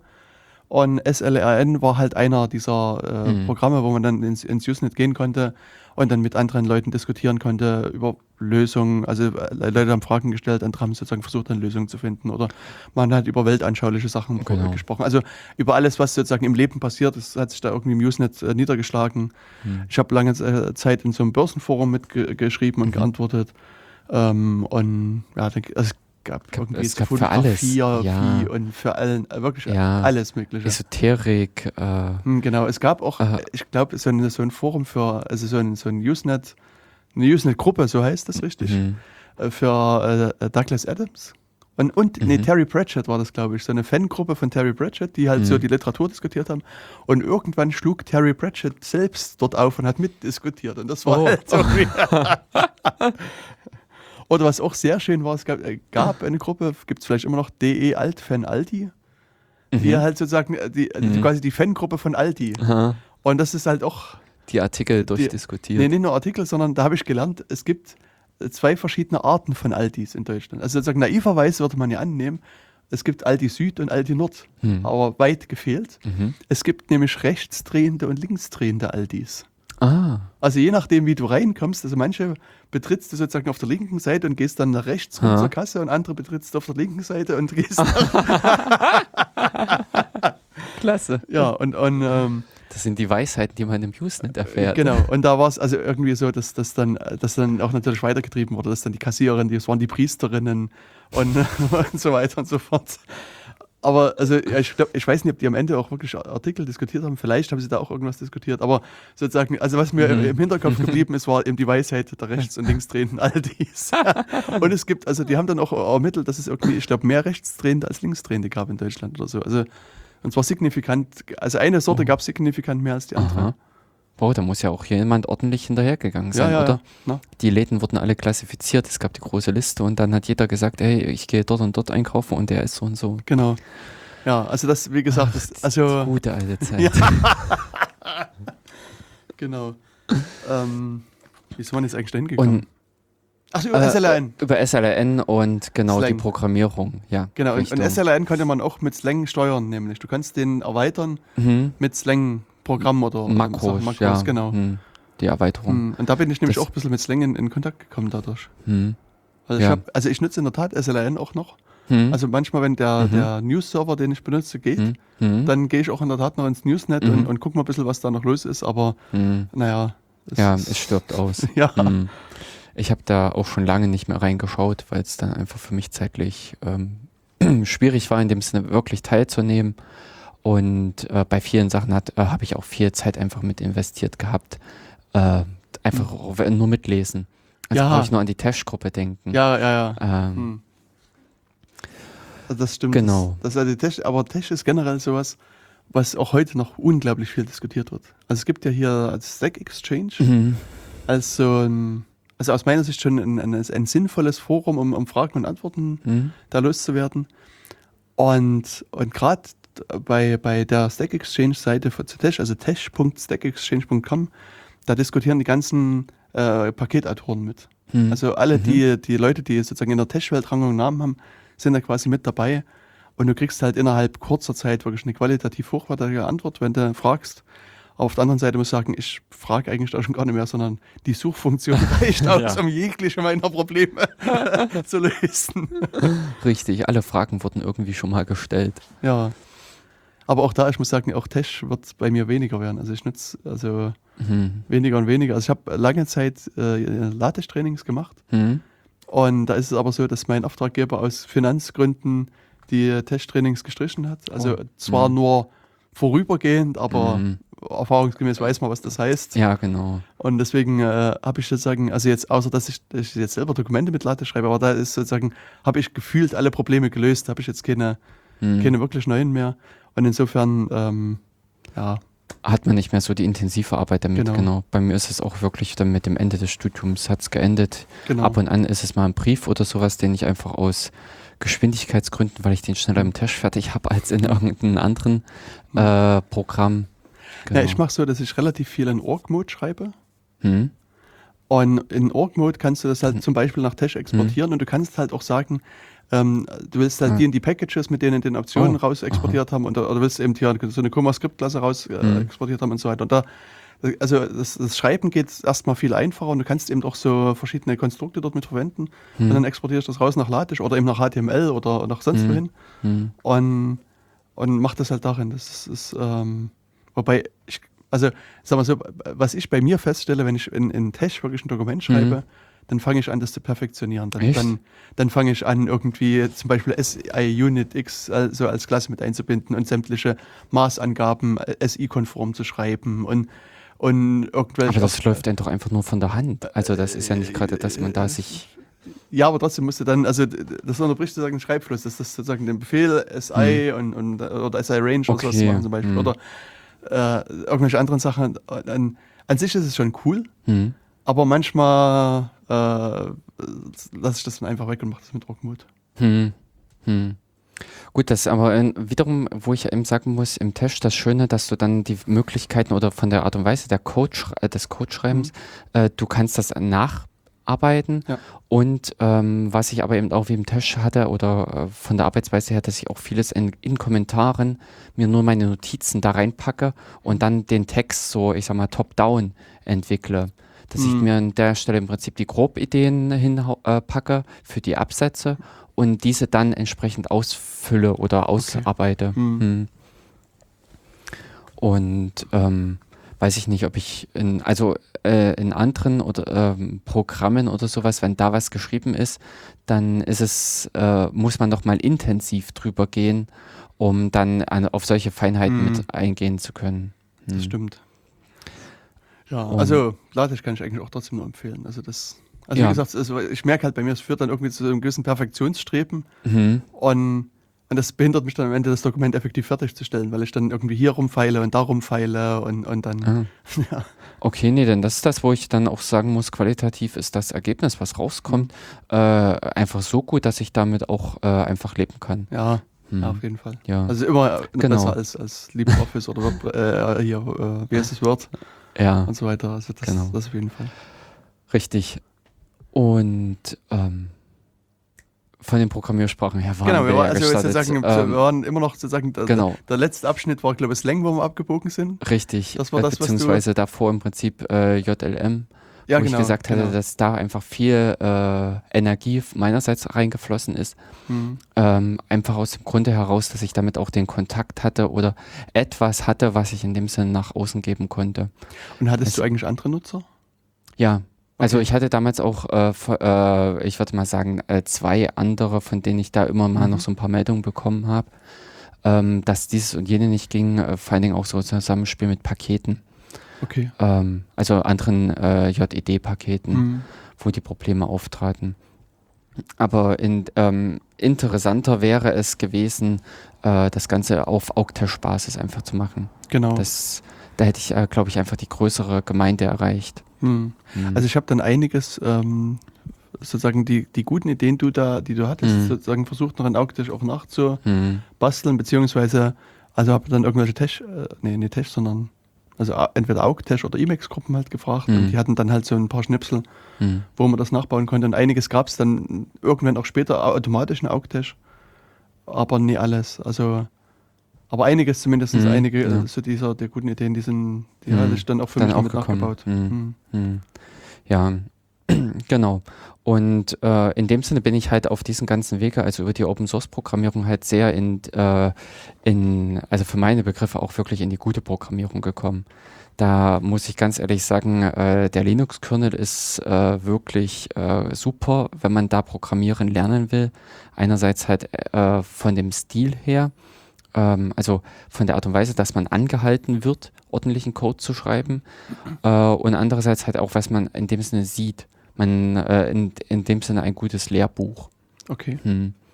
Äh, und aber auch diverse andere Projekte. Also das ist das, wo ich über die Zeit hin, ich selber bin ja auch durch x Programmiersprachen durchgewandert. Also äh, ich habe viele Programmiersprachen gesehen oder auch eben äh, Kleinigkeiten bis große Dinge darin programmiert und habe von der Seite her auch ein breites Spektrum einfach erlebt. Hm. Und das ist das, ähm, wo ich im Prinzip jetzt hier auch mit dieser Sendung äh, mal so ein bisschen den Überblick oder geben wollte, da mal mit reingucken. Denn es hat sich auch im Programmier ähm, System einfach viel verändert. Also im großen, den großen Knall hat es im Prinzip 2000 rum mit Java gegeben. Das ist das, wo dann äh, Java sehr populär wurde. Ich habe damals auch äh, sehr viel Java programmiert. Muss schon eher gewesen sein. Na, Java selber ist, äh, würde ich sagen mal 94 oder 96. ja, genau. Ich glaube 94 äh, sind ich die jetzt auch mal äh, behaupten. erfunden worden. Also oder ist es erstell, äh, ja, ähm, es sind die ersten Versionen. Aber die richtige, der Java-Hype, äh, würde ich eher so um das Jahr 2000 Hm, rum äh, datieren. Also äh, zufällig könnte das mit irgendeiner Dotcom-Blase zusammen. 95 ist es erschienen, steht Mhm. Erscheinungsjahr. Und äh, davor hieß das Ding nämlich, glaube ich, Org, O-A-K, ähm, als Programmiersprache. Aha. Es ist von irgendwas ist das abgeleitet. Äh, oder es gab da so ein paar schon, die Konzepte wurden bei Sun vorher schon mit ähm, in einen anderen. Und da hat man das dann mit Java mehr oder weniger geadelt und als offizielles Produkt äh, verteilt, vergeben. Also Object Application Kernel.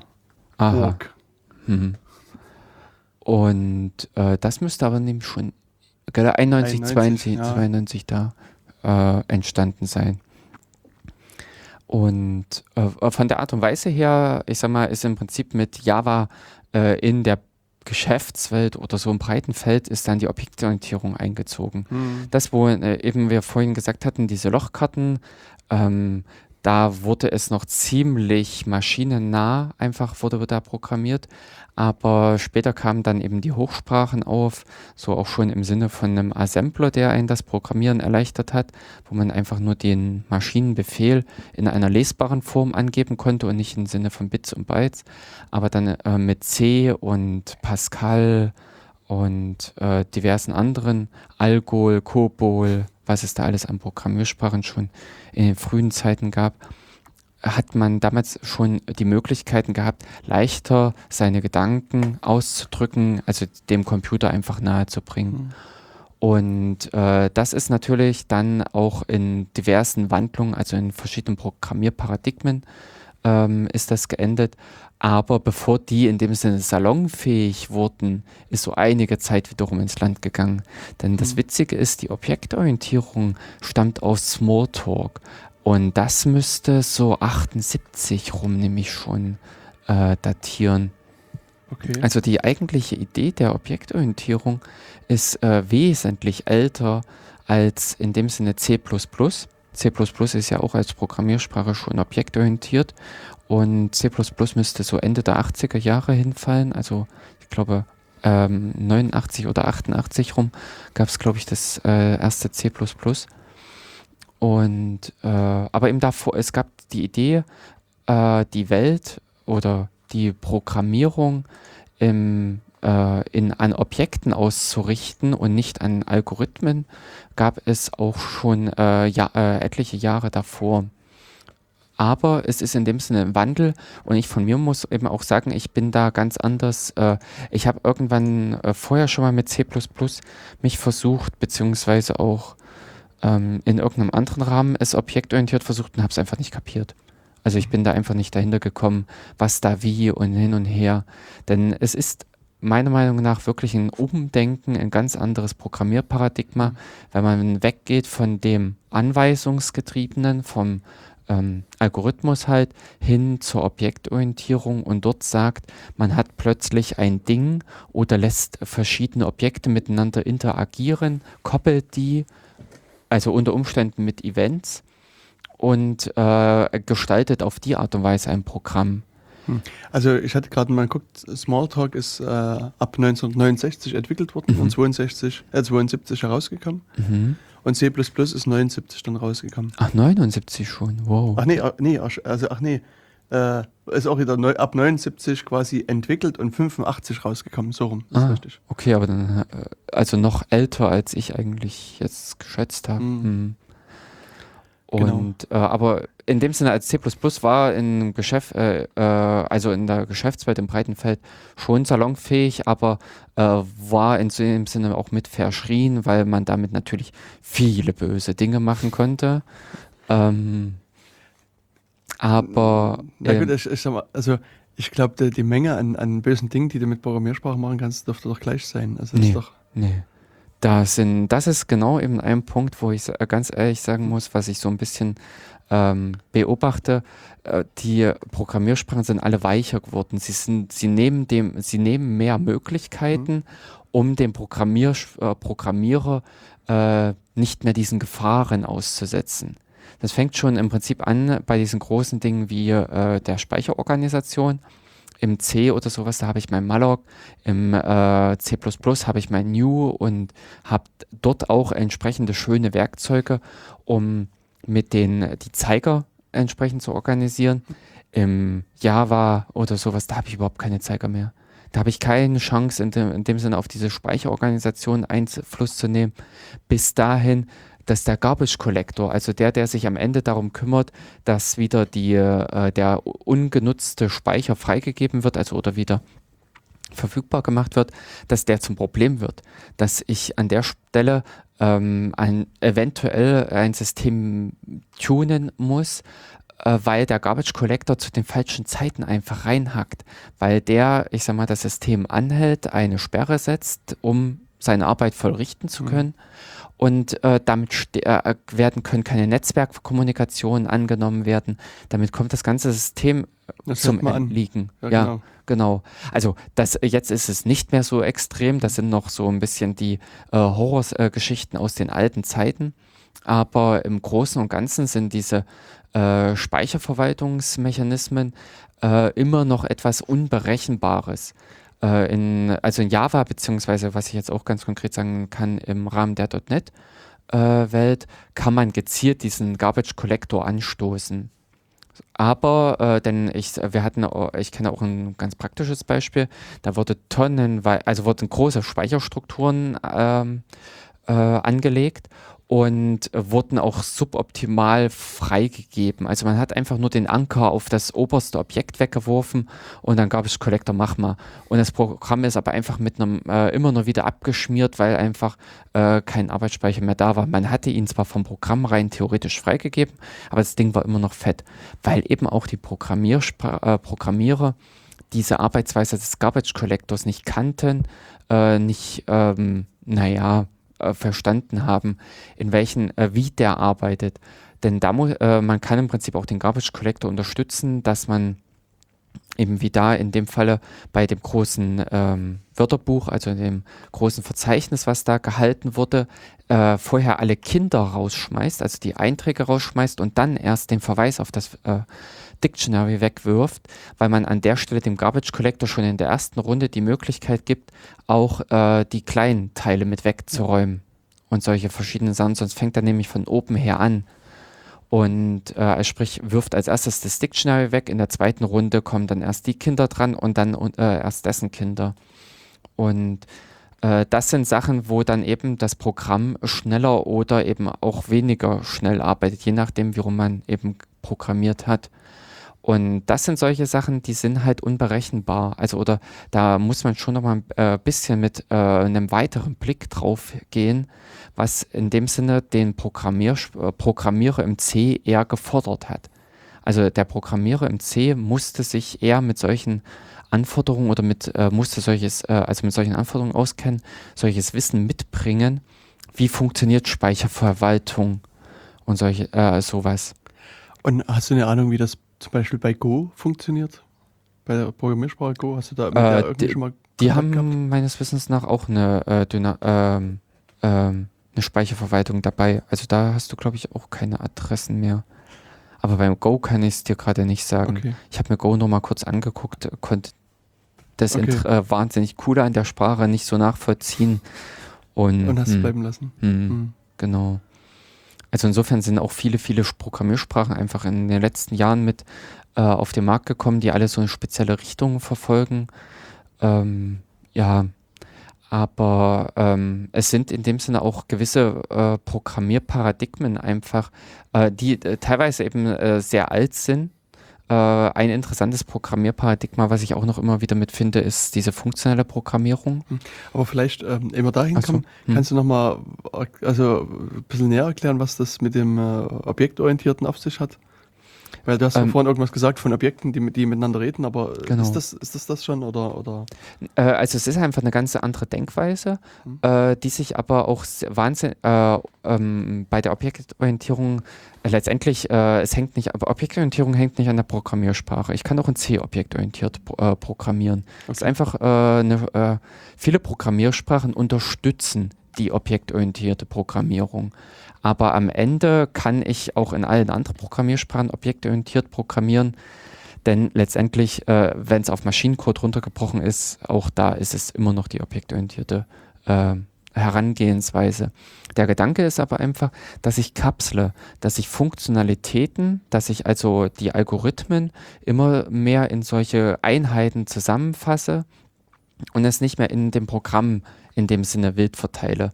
Also es ist einerseits äh, die Strukturierung des Codes, aber in dem Sinne kommt mit Objektorientierung in der Regel auch so eine gewisse Datenkapselung mit. Also das ist das, wo man dann über Private, Protected und Public spricht, wo man an der Stelle einfach die Möglichkeiten hat, gewisse Informationen gar nicht nach außen geben zu lassen, um sich nicht darauf festlegen zu müssen.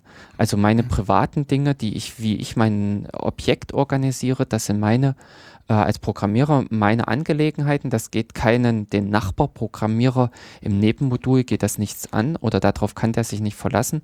Und in dem Sinne kann ich das ganz schnell mal umstoßen, kann ich das auch wieder ändern. Also ab einer gewissen wachsenden Größe von Code, ähm, wo ich einfach im Umfang dahin gehen muss, dahin kommen muss, eine gewisse Organisation im Quellcode selbst zu finden. Und da helfen dann solche Mechanismen einfach. Das heißt also, du musst dir also dann bei solchen Sprachen nicht nur Gedanken über, den, über die Typisierung machen, sondern auch sozusagen, wer darauf zugreifen kann, auf deine Genau. Sachen und Genau. ob, ob der das darf, dürfen kann, soll oder auch nicht. Genau. Also das, wenn ich dann anfange, also das ist das, wo man im Prinzip in C nicht die Möglichkeiten hat, äh, beziehungsweise ähm, die am Ende gilt es eh nicht, was man hinschreiben würde. Denn im C besorge ich mir den Zeiger auf das Ding und, Und fertig, ja, genau. Ähm, aber am Ende äh, könnte man auch dort schon äh, so organisieren, beziehungsweise es ist anzuraten, auch einfach so zu arbeiten. Am billigsten ist es einfach, im C hat man auch solche Sichtbarkeitsdinge zum Teil, wo man äh, innerhalb einer, ich ich nenne es jetzt mal Code Unit, also innerhalb einer Datei mit Static arbeiten kann. Also wenn ich innerhalb einer, äh, innerhalb von einer Datei eine Static-Variable deklariere, dann komme ich an die eigentlich außerhalb nicht ran. Die ist in dieser Compile-Unit, äh, ist die gekapselt. Da wird dafür der Compiler gesondert Speicherbereich äh, allokieren, an den ich eigentlich von einem anderen Modul her nicht rankomme. Aber es ist wesentlich äh, komfortabler oder weiter vorangetrieben in den eigentlichen Programm, also in den äh, Programmiersprachen wie Java oder C++, wo man ähm, da besser einfach organisiert, was äh, vom Code her, was sind die Teile, äh, auf die ich mich in dem Sinne festlege, wo ich sage, liebe Leute, das könnt ihr auch morgen noch benutzen. Oder eben diese Variablen, diese für mich äh, äh, lebenden Bestandteile in dem Sinne, wo ich mal ganz schnell außen den Datentyp ändere, wo ich mal ganz schnell einfach eine Methode rausschmeiße oder Methoden spalte, zusammenführe und verschiedene andere Sachen auch. Und würdest du sagen, dass, dass sozusagen die neueren Sprachen besser funktional, äh, besser objektorientiert zu programmieren sind? Also, oder also hat sich das sozusagen seit Java quasi stabilisiert, dass alle neuen Sprachen immer auch objektorientiert einfach zu programmieren sind? Oder Nee. kann man das nicht so verallgemeinern? Also da würde ich zum Beispiel ganz krass, äh, äh, es sind andere pra äh, Programmierparadigmen dann mit aufgekommen. Also das Okay. Javas, äh, ja, JavaScript, Hm. wa was zwar nah am Java ist, aber eigentlich mit JavaScript Nichts, äh, ja. nichts zu tun hat, außer den äh, Namensanfang.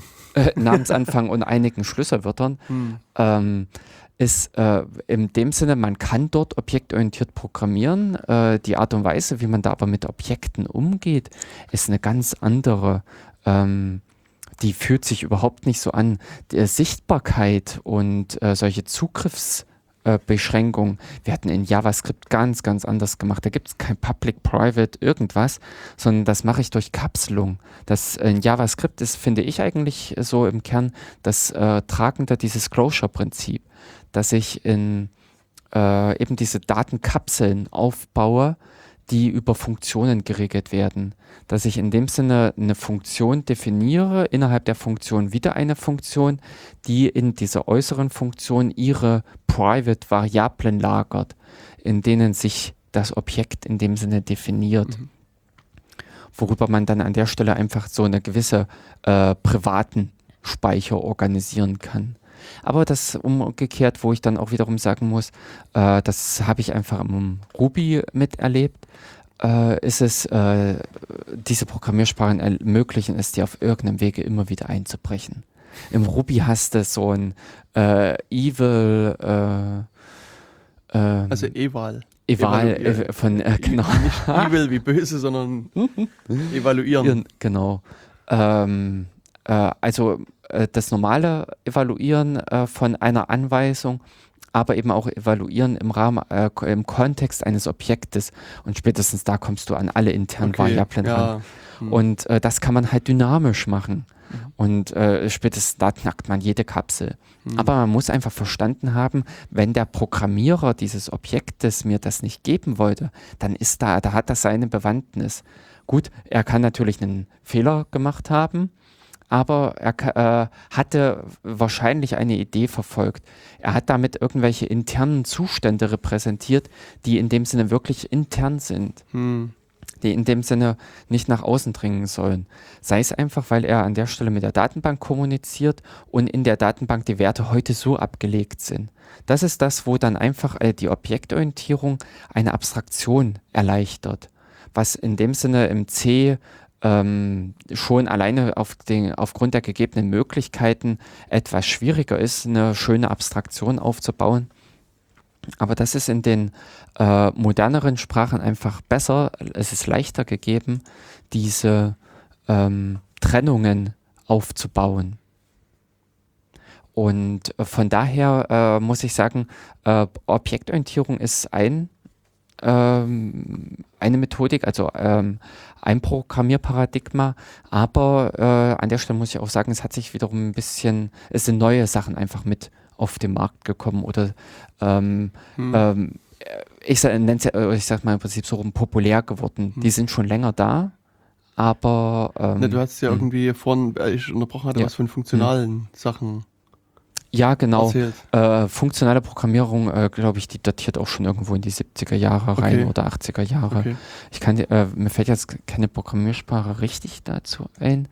Äh, definitiv. Ja, äh, also was mir direkt äh, einfallen Haskell. würde, wäre genau Haskell. genau. Aber auch die ist gefühlt vergleichsweise modern. Also Äh, also jung. jung, Hm. genau. Und Hm. Scheme dürfte vorher gewesen sein. Ach ja, genau. Na klar. Ey, Lisp. Lisp. Ja. Als, äh, Entschuldigung. Oh. oh je, oh je, oh je. Jetzt wird's peinlich. Oh. Äh, das ist natürlich auch Lisp. spät am Abend. Äh, Ja, ja, es, äh, Sonne ist schon untergegangen draußen, die Genau. Wolken äh, verdunkeln. Ähm, richtig, nee, Lisp, klar, Lisp müsste äh, äh, Ende der 70er nämlich irgendwie so in diese Richtung, glaube ich, gehen. Und äh, Lisp ist äh, funktional. Das genau, ist im also Prinzip zumindest Wikipedia sagt, dass Lisp als die erste funktionale Sprache aufzufassen ist. Mhm. Da ist es natürlich Und- die Wahrheit. Ja, also das ist ähm, definitiv.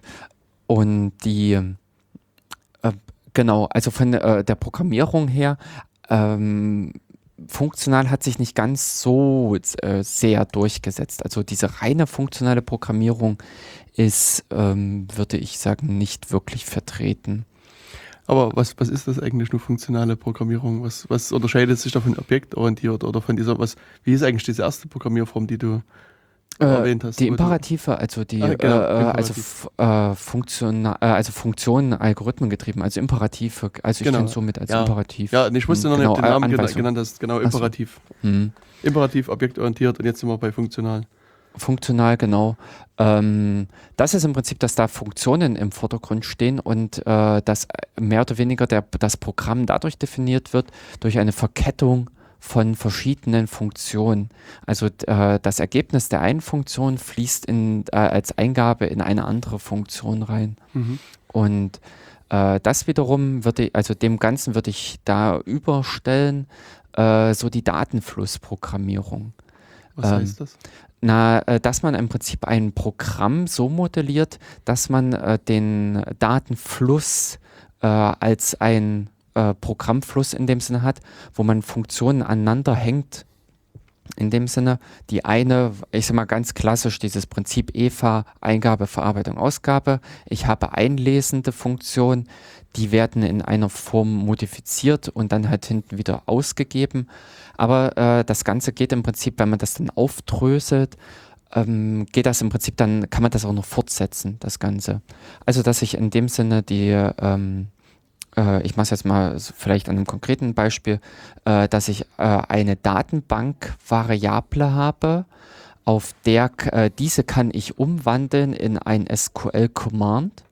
Also ich habe da eine Transformation, die übersetzt mir eine Datenbank-Connection in ein SQL-Command. Dieses SQL-Command kann ich ein, in eine SQL-Ausgabe umsetzen.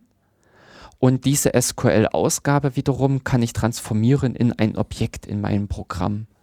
Also, dass ich so in dem Sinne diese Art und Weise, der, die Arbeitsweise des Programms als so eine Art Datenfluss verstehe, der sich im Prinzip immer wieder in so Transformationsschritten vollzieht, wo ich in dem Sinne, ähm, das ist äh, auch ganz interessant im äh, C-Sharp, wird es halt auch echt mit einem Pfeil dargestellt. Also A wird abgebildet auf B. Mhm. Und äh, so dass ich da einfach immer nur beschreibe, äh, wie, wie diese Transformation abläuft. Und da muss ich sagen, erwächst daraus im Prinzip das Interessante, dass ich, wenn ich das ordentlich mache, arbeite ich immer wieder lokal. Also meine äh, Transformation, die ich beschreibe, beschreibe ich eigentlich mit den Eingangswerten und den Ausgangswerten. Mhm. Und in dem Sinne eben auch äh, lokalen Operationen, die unabhängig sind von anderen. Aber äh, jetzt so rein, wenn ich dir mir das anhöre, klingt das erstmal viel komplizierter als imperative Programmierung Ja. oder objektorientierte Programmierung. Ja, äh, klingt echt erstmal so, Mhm. aber äh, der Knackpunkt ist ganz einfach, wenn man dann äh, das, äh, man, dieses Bausteindenken. Mhm. Also ich fange im Prinzip an und äh, mache mir auch wirklich nur über meinen kleinen Kontext Gedanken. Also ich habe gerade die Aufgabenstellung, transformiere eine Datenbank-Connection in, eine, in ein SQL-Command. Sprich im Prinzip, ich kriege dort äh, die Datenbank Connection, also mein Objekt rein.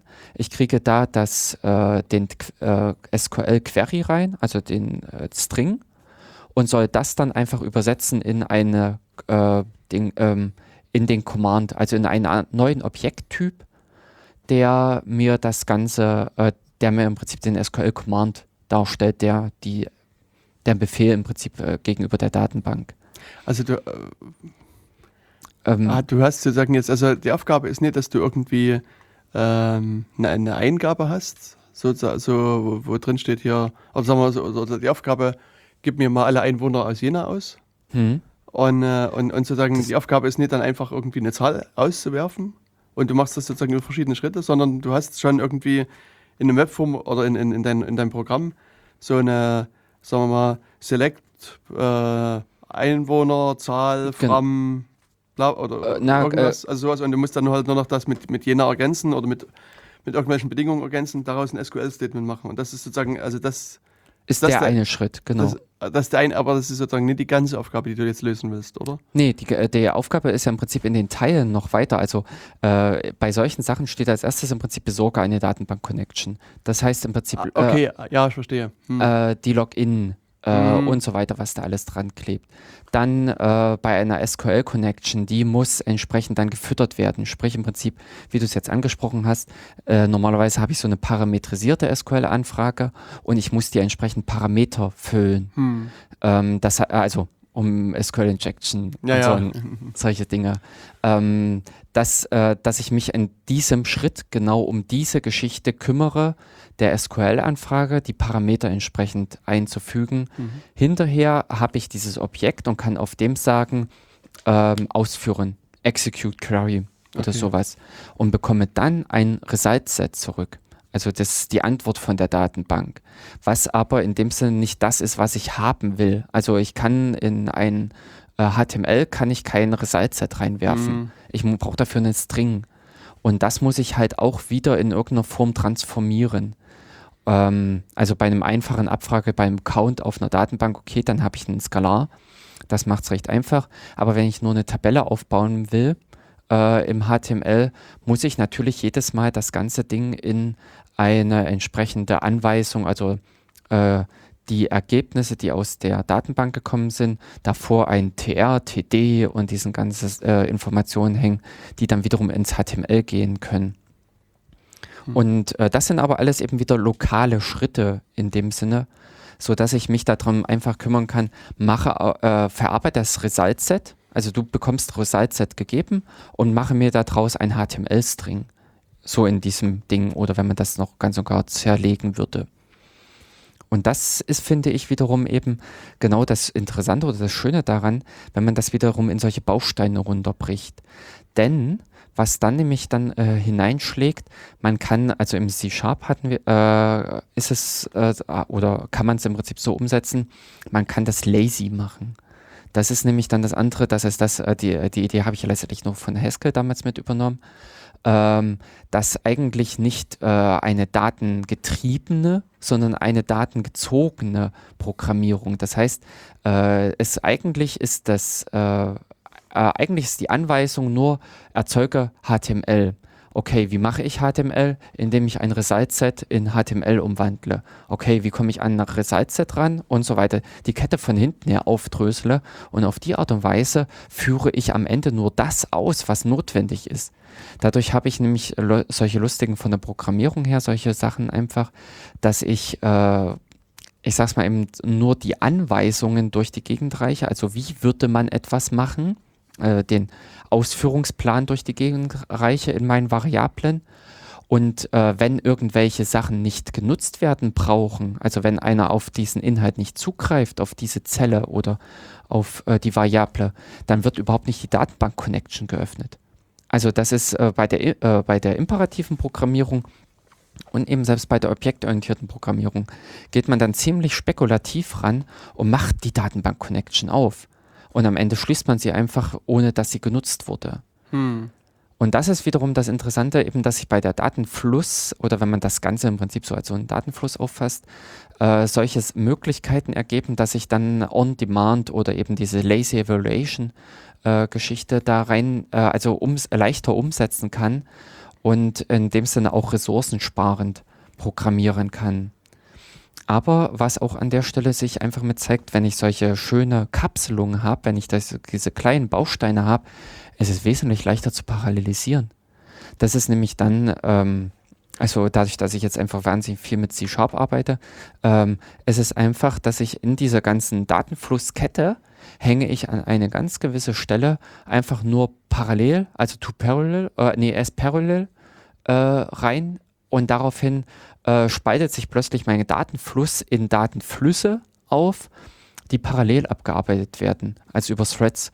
Hm. Wie auch immer das in dem, an der Stelle einfach passiert, aber ich kann durch diese Kapselung diese ähm, Fähigkeit ähm, herstellen, was nämlich zum Beispiel in der Imperativen wahnsinnig schwierig ist. Da muss ich ganz, ganz gut aufpassen, dass ich eine Parallelisierung machen kann, weil der Speicher darf nur einmalig genutzt werden oder eine ordentliche Synchronisation erfolgen und so weiter.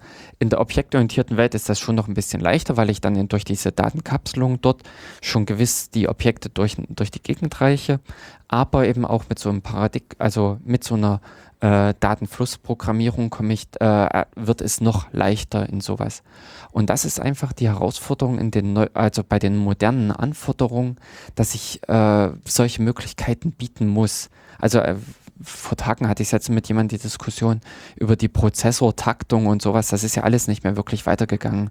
Also Mhm. das hat sich ist in eine, eine gewisse Sättigung einfach eingetreten. Und heutzutage gehen einfach eher diese Prozessoren in die Breite, sodass man an der Stelle in ähm, äh, diese Parallelität nutzen muss.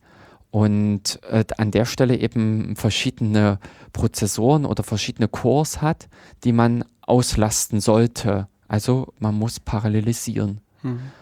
Aber eben auch verschiedene Aufgaben geben es anders her. Ich sag mal auch schon getrieben aus Festplattenzugriffen, dass man an der Stelle anders programmieren muss oder ja. Und also wenn ich mich so erinnere, ist ja Erlang ein immer so wieder genanntes Beispiel so Mhm. für parallele Programmierung. Mhm. Ist das jetzt auch eine funktionale Sprache? Oder also würdest du die als funktionale Sprache charakterisieren? Oder kann man das Oh. kann man das eher nicht sagen? Kai, ähm, da erwischt mich jetzt wirklich im Kalten, Okay. denn ich glaube, Erlang ist nicht funktional. Okay. Also ich habe mit Oh. Erlang ehrlich gesagt noch nie was zu tun gehabt. Doch, ich habe es auch einmal äh, mir angeguckt gehabt, Mhm. aber äh, gearbeitet damit habe ich nicht. Okay. Äh, eben aufgrund des, äh, dass es halt so ähm, als mit was Besonderes beschrieben ist. Okay. Aber ich glaube, bei Erlang ist vor allen Dingen so vor allen Dingen äh, der Ansatz vom Kern her interessant. Mhm. Ähm, ähm, Mist, mir fällt jetzt auch sofort ein Buch ein, wo ich nämlich auch letztens was darüber gelesen habe. Ähm, aber Ja, funktional. ist funktional. funktional steht mit hier. Denn äh, eben aus diesem Fun ähm, in Erlang ist halt einfach dieses äh, voneinander getrennte halt so interessant, dass dieser Kern sehr schlank ist und äh, sich in dem Sinne zur Laufzeit auch super austauschen lässt. Mhm. Und ähm, genau, also das ist einfach die Anforderung an die Programmierung, die Anforderung an die Art und Weise, ähm, also oder die Probleme sind so wesentlich komplexer geworden, so äh, äh, äh, weitreichender, dass man von den Programmierparadigmen auch ganz anders rangehen muss, um sie äh, um diese Probleme bewältigen zu können. Sprich im Prinzip, man braucht solche Vereinfachungen oder solche Modularisierungen, wo man Grenzen zieht. Und ist das jetzt sozusagen alles? Also wenn du sagst, äh, äh, Imperativ hatten wir, wir hatten objektorientiert, wir hatten funktional, äh, ist das jetzt sozusagen das, das Ende der Fahnenstange oder gibt es irgendwelche anderen äh, Paradigmen? Also ich denke sozusagen, äh, wir, wir leben ja in Jena und senden gerade in Jena und also mir würde sozusagen eines noch einfallen, was äh, diverse äh, Jena noch so hochhalten. Äh, das gibt ja den Herrn Frege, der ein sehr bekannter Jener Mathematiker Mhm. gewesen ist, kein Programmierer, aber Mathematiker. Und dessen Fachgebiet war weder Algebra noch Analysis, sondern der hat in logischen Dimensionen gedacht. Richtig. Und es gibt doch so eine, wie heißt die, die noch? Ich überlege. Prolog. Pro, genau, Pro, auf ja, Prolog auf Prolog hinaus. hinaus. Ja. ähm, Also das wurde, ich, wir haben es leider irgendwie nie in der, in der Uni mal geschafft, uns irgendwie Prolog anzugucken und ich selber Mhm. auch nie. Aber äh, zumindest habe ich so einen Eindruck gehabt, dass das so ein bisschen angepriesen wurde als so ein anderes Programm, ja, ist es auch total anders. Äh, genau. Ähm, Pro äh, Prolog ist so eine regelbasierende Programmierung. Was Ähm, heißt das? Dass ich dort erkläre, wie etwas zu lösen ist. Ich sage nicht äh, richtig, wie es zu lösen ist. Also ich gebe keine Anweisung, sondern ich beschreibe die Zusammenhänge. Also wieder diese billigen Beispiele mit Fakultät, dass ich sage, die Fakultät von 0 ist äh, ähm, äh, 0, äh, beziehungsweise die Fakultät von 1 ist 1 Hm. und die Fakultät von n ist hm, hm, hm, ähm, oder äh, andere Geschichten, äh, die, äh, dass ich, äh, wir haben, wir hatten es in der Schule und die, da wurden halt immer Götter, diese, die griechische Mythologie hoch und runter. Da wurden halt immer die arme, äh, also die arme Götterwelt wurde vergewaltigt. Hm. Und äh, der steht in Verbindung mit dem, also ähm, die Okay, ja. äh, ja. Zeus und ähm, hm, hm, Hera äh, sind genau. irgendwie verheiratet oder verbandelt ja, in irgendeiner genau. Weise. Und Und am Ende kann ich Anfragen an dieses, an dieses Wissenssystem stellen. Und dieses Wissenssystem weiß, wie es im Prinzip aus dieser regelbasierten, also aus diesen Regeln, aus dieser Bas aus dieser Wissensbasis in dem Sinne, die Antwort findet. Oder eben auch nicht. Aber ähm, das ist eine ganz andere Programmierweise. Was ich an der Stelle letztens äh, schade, also äh, ja, fand, ich habe jemanden von der Deutschen Bahn kennengelernt, also der in der Logistik oder ja, in der Koordination im Prinzip der Deutschen Bahn mit ist. Und ich kannte aus der Schulzeit eben nicht genau die Erzählung, dass die Deutsche Bahn angeblich mit Prolog arbeitet, Mhm. dass sie ihr Fahrplansystem mit Prolog programmiert hat, dann eben am Ende sagt, äh, wie sieht der Plan aus? okay. und dann poppt er auf magische Art und Weise hoch. Richtig. Also äh, damals war bei uns eigentlich, unser Lehrer hat das im Prinzip immer als hochgehalten, Mhm. weswegen man Prolog machen sollte, weil die Deutsche Bahn auch damit arbeitet. Und es Ähm, aber stellt sich es- raus, das macht sie nicht. nee, also da war die Aussage, äh, keine Ahnung, was Prolog ist. Okay. Hm. Hm, ähm, da, genau. Äh, nee, aber von dies, äh, also das gibt es wirklich noch als was ganz anderes. Mhm. Äh, von der Programmier-Herangehensweise, so dieses regelbasierte. Ich glaube, das ist auch eher so im akademischen Umfeld vielleicht noch vertreten, wo man äh, mit solche Dinge beschreibt. Aber ähm, Also mir ist das auch, äh, wie In gesagt, der mal an der Uni über den Weg gelaufen, Mhm. wo dann, also da war es letztlich nur so, dass am Anfang des Semesters gesagt wurde, ja, wir machen jetzt ganz verschiedene Programmierparadigmen und Mhm. imperativ, objektorientiert, funktional und logisch. hm, Und wir sind halt bis funktional gekommen, so mit mir und Not. hm, Das war damals noch Scheme. hm, Und, und äh, Prolog war, da war das Semester schon zu Ende, Mhm. bevor irgendwie das Wort Prolog nochmal ausgesprochen werden Mhm. konnte. Und deswegen, mich hätte das auch interessiert damals, aber ich habe da auch keine, kein Eigeninteresse da entwickelt, um da mal zu gucken. Und ist mir auch nie wieder über den Weg gelaufen. Nee, also mir ist das seit der Schulzeit auch nie wieder. Ich habe es im Prinzip im Abitur gehabt, aber äh, darüber hinaus überhaupt nirgendwo mal äh, gesehen, von der Art und Weise Ja. her. Währenddessen so funktionale Sachen, die äh, laufen mir schon hin und wieder mal so über den Weg. Hm. Ja. Und das, das Also weil ich bei äh, eben bei funktionaler Programmierung muss ich sagen, das hat auch Vorteile Genau. an vielen Dingen, weil man an der Stelle halt anders die Probleme beschreibt. Man hat einen schöneren, einen kompakteren Blick darauf und eben von der Ausführung her ermöglicht es auch noch andere äh, Mhm. Wege. Nein, ich hatte irgendwie, ähm, also äh, mich mit Haskell konnte ich mich am Anfang irgendwie nicht anfreunden. Also ich meine, ich Mhm. habe auch einen völlig falschen Ja. Zugang gewählt Ja. im Nachhinein, aber ist egal. Mhm. Mhm. Und ich habe dann mal in, in, in irgendwelchen Ferien, also Semesterferien, mir ein Buch ausgeliehen über Opal. Und Mhm. Opal ist auch eine funktionale Sprache, die an Mhm. irgendeiner der Berliner Unis entwickelt Mhm. wurde und die aber relativ schlank und klein gehalten Mhm. wurde. Und, und die Entwickler haben quasi das Buch geschrieben und haben ein bisschen so beschrieben, wie eben Opal funktioniert und haben aber auch so Haskell ein bisschen mit, so als Vergleich schon mit hergenommen. Mhm. Und da, da habe ich das auf einmal verstanden, wie das sozusagen gemeint ist und wie sozusagen auch sozusagen aus, aus der mathematischen Sicht eigentlich das, das völlig, Ja. also sich, sich irgendwie alles offenbarte auf einmal. Richtig. Mhm. Also das ist das, wenn man Probleme hat, die sich in diesem Sinne greifen lassen, dann sind solche Sprachen auch wirklich ideal. Genau. Hm. Also das, das war wirklich toll. Aber ich meine, äh, ich habe es auch bei Haskell leider nie geschafft, mal den Weg weiterzugehen in Richtung Monaten, also dort sozusagen Hm. Behandlung von Ein- und Ausgabe, Hm. Was eben theoretisch schon ein interessantes Konstrukt ist, aber Hm. da muss man, also müsste ich mich erst wirklich in Ruhe mal hinsetzen, das in Ruhe durchdenken und so weiter. Hm. Und ich habe da auch zu Hause noch was liegen. Ich will das auch mir irgendwann nochmal so weit reinziehen, dass ich das verstehe. Aber momentan habe ich auch keine Not und keine Zeit dafür, das zu machen. Genau. Aber es, es klingt irgendwie interessant, Hm. weil es eben dann dieses seiteneffektfreie Hm. äh, Programmierung ermöglicht. Genau. Hm.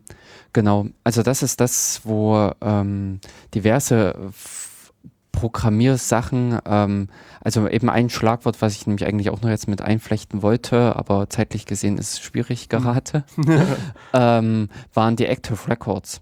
Also das ist zum Beispiel auch so ein Programmierprinzip, äh, was ich von Ruby oder ganz konkret von Rails mitgenommen habe, was ich auch eigentlich sehr schön, sehr knackig finde. Aber ähm, ja, leider läuft uns gerade die Zeit davon. Und wir werden dann wahrscheinlich nochmal eine andere Sendung. Genau. Also wir hatten ja eh überlegt, nochmal einen Programmierer mit einzuladen. Hm, Ähm, also noch einen anderen Vollzeit-Programmierer, der vielleicht auch nochmal ein paar andere Ideen mit reinbringen kann. Erfahrung. Hm. Genau. Und insofern denke ich, wir haben jetzt sozusagen erstmal einen Anfang gemacht, haben über ein paar, paar Programmierparadigmen gesprochen und ein paar Sachen angerissen. Und das können wir dann Genau. nochmal vertiefen. Also das spricht ja Ja. nicht dagegen. Hm, genau.